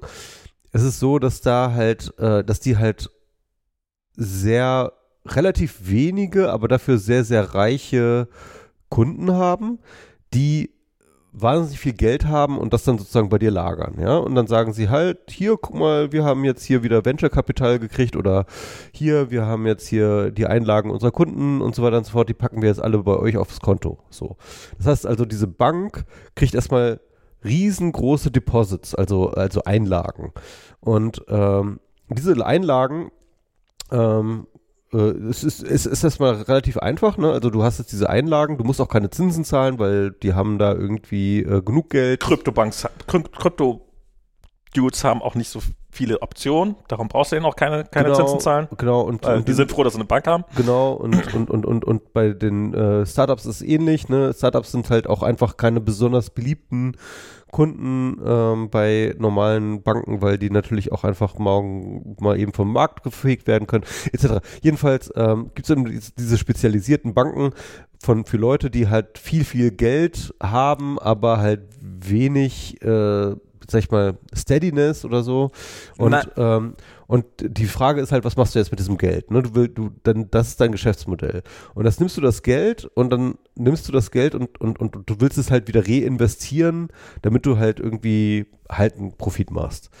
Und äh, wenn du eh kein großes Geschäft hast, also das, das Problem ist halt, diese ganzen Silicon Valley-Leute und die Krypto-Leute, denen kannst du auch keinen Kredit an, an, andrehen. Ne? Normale, Nein, nicht, normale also, Bank hat halt, man hat ja immer zwei Sachen. Du kannst einmal das Geld da lagern und dann kann die Bank das anlegen für dich und so. Ähm, und auf der anderen Seite für, äh, gibt eine Bank auch Kredite aus. Aber diese Banken, also diese ganzen Banken, die geben halt, deren Kunden sind nicht interessiert an Krediten. Ja? Die kriegen auch keine. Du kriegst als Startup Genau. keine, keine Normal, Kredite, weil du halt keinen Cashflow hast, weil du keine, du kriegst keine halt Assets andere. Kredite. Du kriegst halt dein, du kriegst halt dein Venture-Kapital. Du ja, hast, das ist nee, halt du hast dein Venture-Kapital und das Genau. hast du, aber, aber die, die würden Das ist ja ein Kredit. Aber du kriegst eben, du kriegst halt von Banken keine Krediten. Du willst, du willst auch gar keine du Banken. kriegst auch von der Silicon Valley Bank, kriegst du auch keine Kredite, Genau. wirklich. Und du willst auch gar keine, du kriegst, du, dafür hast du deine Venture Capitalist, ja. Das heißt also, du schwimmst in Geld, aber halt auch in geliehenem. Geld und, ähm, aber eben nicht von der Bank. Das heißt also, äh, dieses Geschäftszweig für diese Banken ist einfach, das haben sie nicht, ja. Mhm. Sie, sie, sie verleihen praktisch kein Geld, außer höchstens Privatkredite an irgendwie die CEOs, die dann halt sich irgendwie mit dem Geld, äh, dann Hin irgendwie ein Haus, Haus, genau. Haus kaufen wollen oder eine Wein oder äh, was war bei Silicon Valley Vineyard. äh, äh, äh, ein Vineyard, also so ein, so ein, so ein Weingut Ja, halt, ja. ne? Ähm, und äh, aber ansonsten, äh, aber ansonsten hast du praktisch kein Kreditgeschäft, ja. Das heißt also mit anderen Worten, äh, du hast sozusagen äh, eine total un, unbalancierte Balance Sheet. Und was ma- machst du? denn? Also du gehst dann halt irgendwie in die, in die Staatsanleihen, machst dann aber halt diese Staatsanleihen möglichst, willst du natürlich trotzdem einen hohen Kredit und äh, ho- hohe, hohe, Zins, hohe Zinsen bekommen. Und die hohen Zinsen kriegst du nur, wenn du es besonders Die lange anlegst. Zinsen sind etwas höher, wenn du, wenn du es lang anlegst. Genau. Dann kriegst du, je länger du es anlegst, desto höher die Zinsen, die du kriegst. Und dann haben die teilweise bis zu 30 Jahre ähm, laufende äh, äh, Anlagegeschichten. Und der Punkt ist, du kriegst es natürlich wieder raus, das Geld, aber nur unter extremen Verlusten. Ne? Wenn du es vorher sozusagen, wenn, Nee, du, wenn du die so eigentlich nicht. Also wenn die Zinsen nicht steigen, dann kannst du halt, dann ist eine 30 Jahre Staatsanleihe, die noch 15 Jahre läuft, ist halt nach wie vor ihr Geld wert. Äh, weil, naja, in 15 Jahren kriege ich ja mein Geld und ich Mhm, kriege meine ja. Zinsen. Das Problem ist halt, dass in der Zwischenzeit Ja, sind genau. die Zinsen wahnsinnig gestiegen. Ja, Das heißt, ich kann mir eine frische 15, warum soll ich denn deine 30-Jahres-Anleihe, die noch 15, oder deine 10-Jahres-Anleihe, die noch 8 Jahre läuft, äh, aber 1,5 Prozent abwirft, warum soll ich mir den kaufen, wenn ich eine 4% Anleihe jetzt direkt beim Start aufnehmen kann? ja. Und das zerstört natürlich den Wert deiner, deiner Bonds, die, die du hast, und darum können sie die nur noch mit ziemlich hohen Verlusten verkaufen. Genau. Das heißt also mit anderen Worten, ähm, da bist du halt einfach vulnerable, plötzlich gegen Zinserhöhung, ne? Aber das ist nicht die einzige Vulnerability, die du gegen Zinserhöhung hast, sondern die andere Vulnerability ist natürlich, dass deine Kunden auch vulnerable gegen Zinserhöhungen sind. Und zwar allesamt. Ne? Die ganzen Startups Genau, und so weiter und so fort. Die, äh, äh, bei denen stoppten plötzlich die äh, Kredite und, und, und äh, be- äh, das Venture-Kapital. In Krypto haben wir gesehen, was passiert ist. Die, die sind alle irgendwie gewiped outed worden. Ja, plötzlich de- deine Kunden haben plötzlich auch Zinsprobleme. Das heißt, du hast sozusagen mit diesem Zinsding hast du halt einen Doppel, einen Doppelschlag. Ja, du hast einerseits ähm, äh, kannst du deine sind sind da plötzlich deine Kunden kommen in Probleme, wollen Geld abheben, wollen das Geld, brauchen das Geld plötzlich, ja. Du hast das Geld aber nicht liquide da, also musst du deine Staatsanleihen an, an, äh, anzapfen, die aber auch plötzlich weniger wert sind, weil die Zinsen erhöht sind. Also das heißt, äh, du bist dann in so einer Spirale drin auf Genau. einmal. Und ich, ich, ich habe immer so, also mein, meine, mein, mein Ding war, oh, wer, das, das ist ja krass, dass die jetzt über das stolpern, was sozusagen als die sichere Anlage gilt. Ja. Ähm, ich habe jemanden, ich habe von jemandem ein Video gekickt, äh, der, der Channel, den mag ich eigentlich ganz gerne, Patrick Boyle heißt der, ich glaube, ich habe dir auch das Video geschickt. Der halt so, Ich, ich mag den auch, aber irgendwie habe ich mal das Gefühl, dass er im Endeffekt den äh, Money Stuff äh, Newsletter vertont. Naja, ma- nee, er fügt, er fügt auch öfters mal neue Sachen. Also, äh, ja, äh, mm, es, es gibt durchaus eine gewisse Überschneidung, aber äh, er, teilweise hat, zitiert, er zitiert Matt Levine auch immer wieder. er, er Also, zitiert das immer wieder und es gibt auch in die umgekehrte Richtung. Der hat halt relativ augenrollend so, ja, äh, Staatsanleihen in, in Niedrigzinsbereichen kaufen, dann ist man halt, äh, wenn die Zinsen steigen, ist man halt am Arsch. Da, das weiß jeder, darum macht man etwas, das nennt sich Hedging, ja. dass man nämlich in andere Bereiche investiert. Wie bescheuert muss man eigentlich sein, dass man, dass man da, äh, dafür keinen keinen vernünftigen Prozess aufgebaut ja. hat. Die hatten äh, bei Silicon Valley Bank hat er darauf äh, auch hingewiesen, die haben normalerweise gibt es da einen Chief Security, also Chief Risk äh, Officer in der Bank. Ja, Silicon Valley Bank hatte jetzt fast das gesamte letzte Jahr diese Position einfach nicht besetzt. Und es gab ähm, wohl auch einen Austausch in der Silicon Valley Bank, wo sie auf diese, hin, diese Risiken so, sogar zu sprechen kamen. Okay. Und überlegt haben, ob sie da was machen sollen, dann aber zu dem äh, Urteil kamen, nö, müssen wir nicht machen. also, also es ist nicht so, dass die auch komplett, dass sie es komplett das gar nicht gemerkt hätten, ja, sondern Sie, sie wussten, dass es dieses Risiko gab. Ähm, und äh, ja, man, äh, noch eine Sache, dass die, das, die habe ich aus dem Oddlots Podcast, ähm, das ist auch ein schöner Podcast immer so über Finanzsachen. Ähm, da hatte so ein Experte, der meinte halt so, ja, ähm, da geht es auch darum, ähm, du hast im Endeffekt ja ein gewisses Hedging eigentlich in einer normalen Bank, dadurch, dass du halt sehr, sehr unterschiedliche Kunden hast. Genau. Ne?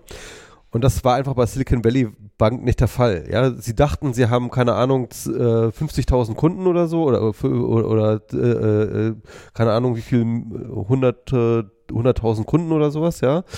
Aber diese 100.000 Kunden waren halt alles irgendwie so Startups, die von die, den die, die von die von 10 VCs, äh, äh, äh VCs halt sozusagen äh, gefundet sind. Die alle in einer Slack-Gruppe waren. Und die alle irgendwie in einer Slack-Gruppe oder in einem WhatsApp-Chat sind. Genau. So, ja? Und dann irgendwie hast du dann so, so Peter Thiel mit seinem Founders Fund, ne? Das war ja einer derjenigen, die halt dann relativ frühzeitig ihren Startups äh, äh, das Signal gegeben haben, Leute, äh, zieht mal euer Geld bei Silicon Valley Bank raus, genau. ja. Und was dann halt natürlich zu diesem Bankrun geführt hat. Also ich habe ähm, nicht, dass ich jetzt irgendwie, also ich will mir nicht darauf ein, sondern ich habe von so einer Mail, äh, also ich habe die natürlich nicht selber bekommen, weil ich kein Startup habe, aber ich kenne jemanden, der hat ein Startup gehabt und der hat mir einen Tag vorher gesagt, ja, ich habe heute so eine Mail gekriegt. Dass, Ach was, ja, okay. Ja, und ja, ja. Ähm, das, äh, und genau. Und, und, das, das, die gehen halt an alle Startups raus. Es ist nicht so, dass er irgendwie ein totaler Insider war, sondern die haben die halt so, oh, wir haben hier 20.000 Startups, okay, lass uns an alle diese Massenmail rauspumpen, dass ja, die genau. auf der Stelle ihr Geld da ab, abziehen und, sollen. Und das, ist, und das ist halt, und das ist halt auch echt so die Sache, weil das ist natürlich einerseits diese spezielle Struktur von Silicon Valley und äh, den VC-Geschichten und äh, der, der connecteden Szene und natürlich auch, weil die auch alle auf Social Media sind, die sind natürlich alle auf Twitter und so. Ja, also das heißt. Aber das sind auch Anfängerfehler. So halt, ja, also es gibt halt diese aber, aber wirklich so diese, diese ganzen Tech-Bros, die haben halt einfach wirklich einen Bankrun gestartet. Genau.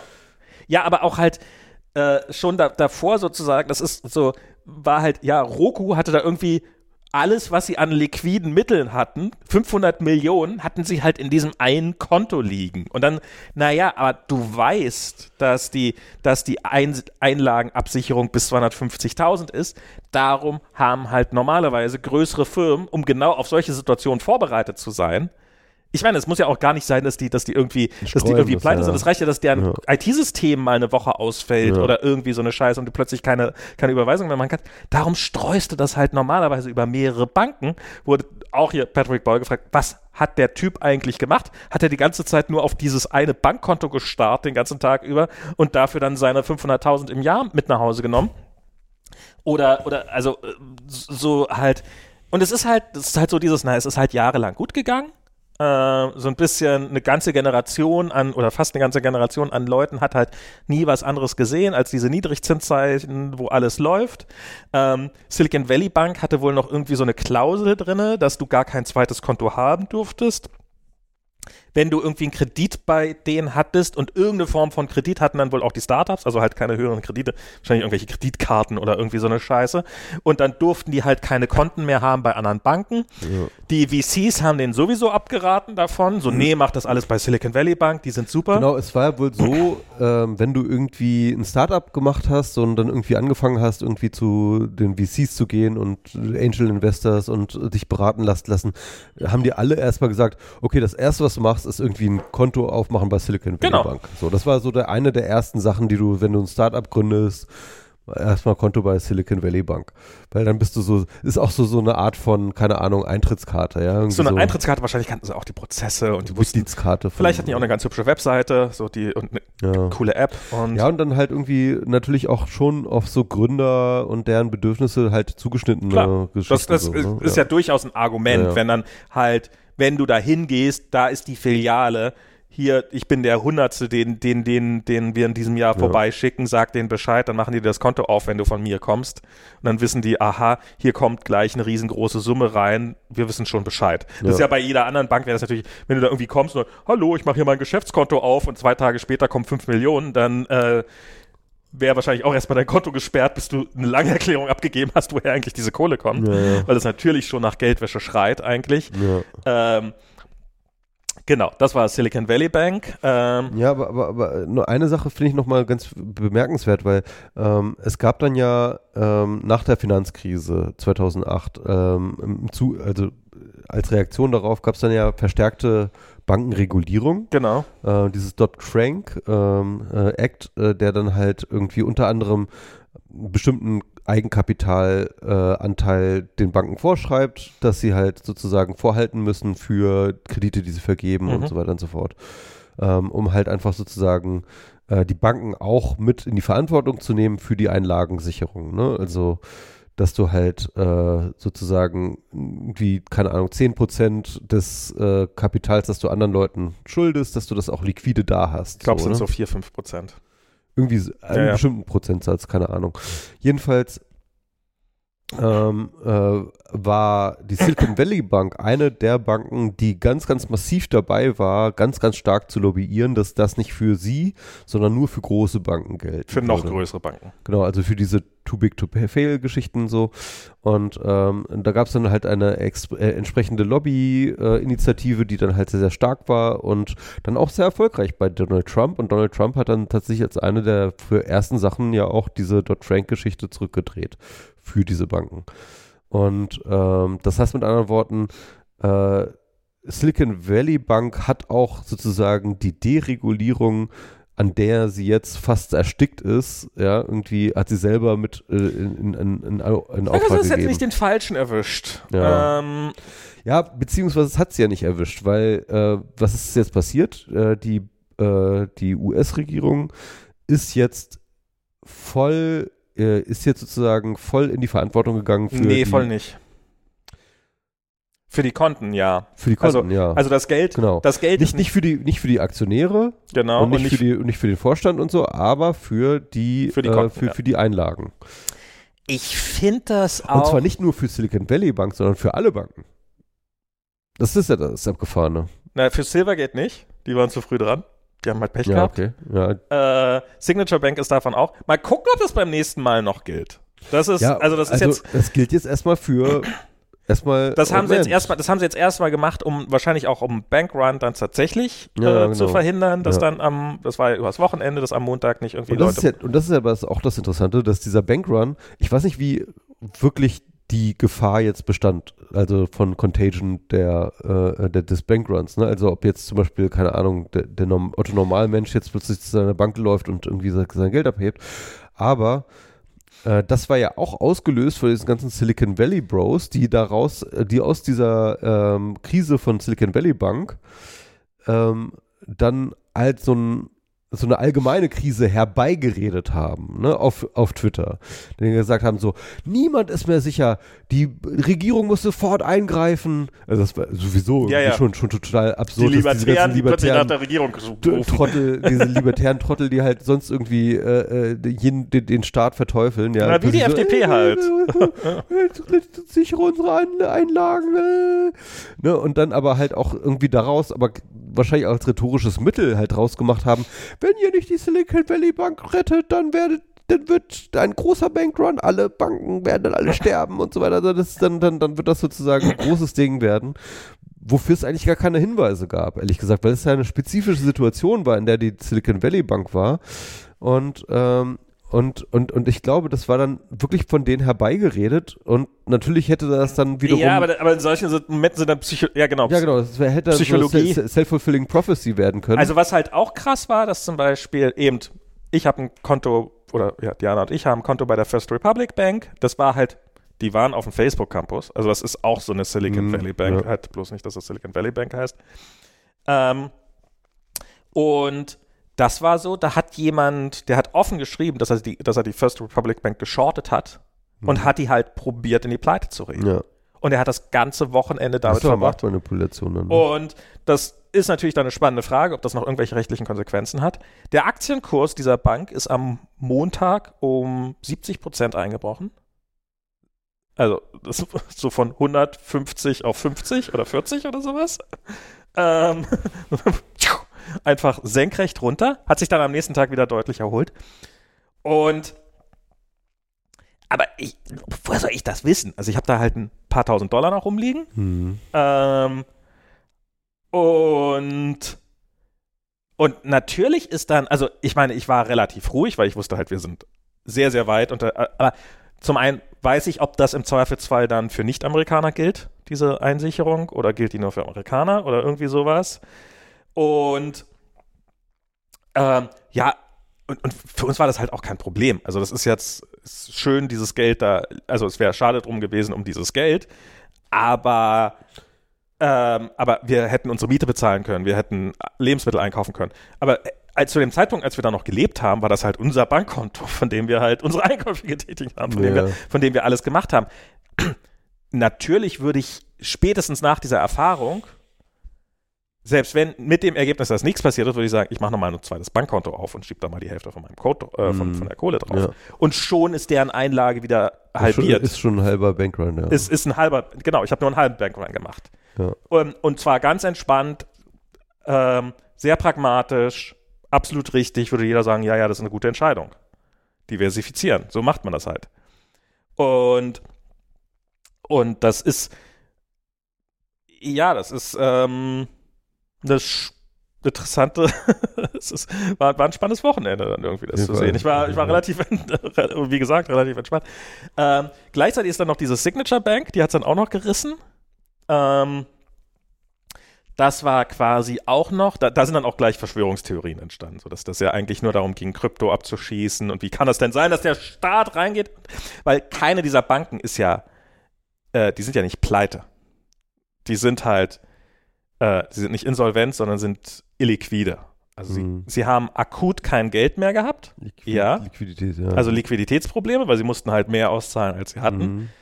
Aber Und dann halt ein Fire Sale ihrer, äh, äh, ihrer Staatsanleihen machen halt, ne? Genau. Und die ähm, hier, also die, die, die haben schon ganz ordentliche Verluste gemacht und aber das Schlimmste, was passiert, ist, dass die Leute so 90 Prozent ihrer Einlagen wiederbekommen. Also das ist so wahrscheinlich, mit hoher Wahrscheinlichkeit kriegen eh alle, also auch schon aus den Mitteln, die noch vorhanden sind, 100 Prozent zurück.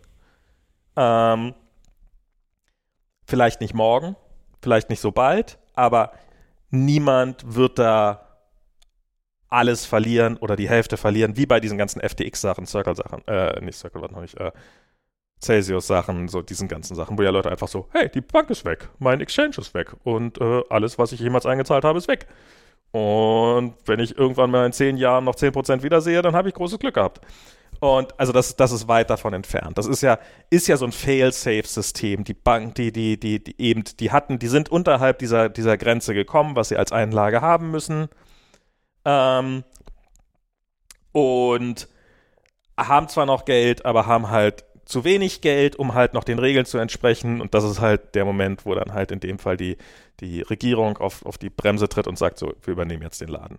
Ähm, die Silicon Valley Bank of UK ist ja direkt verkauft worden. Hm? Es gibt ja die Silicon Valley, also die, die in Mhm. Deutschland ist von der BaFin übernommen worden. Ja. Die in UK ist verkauft worden an HSBC. Mhm. Hier diese Hongkong, Ja. diese Bank, die ja auch immer für einen Pfund. Mhm. Ja.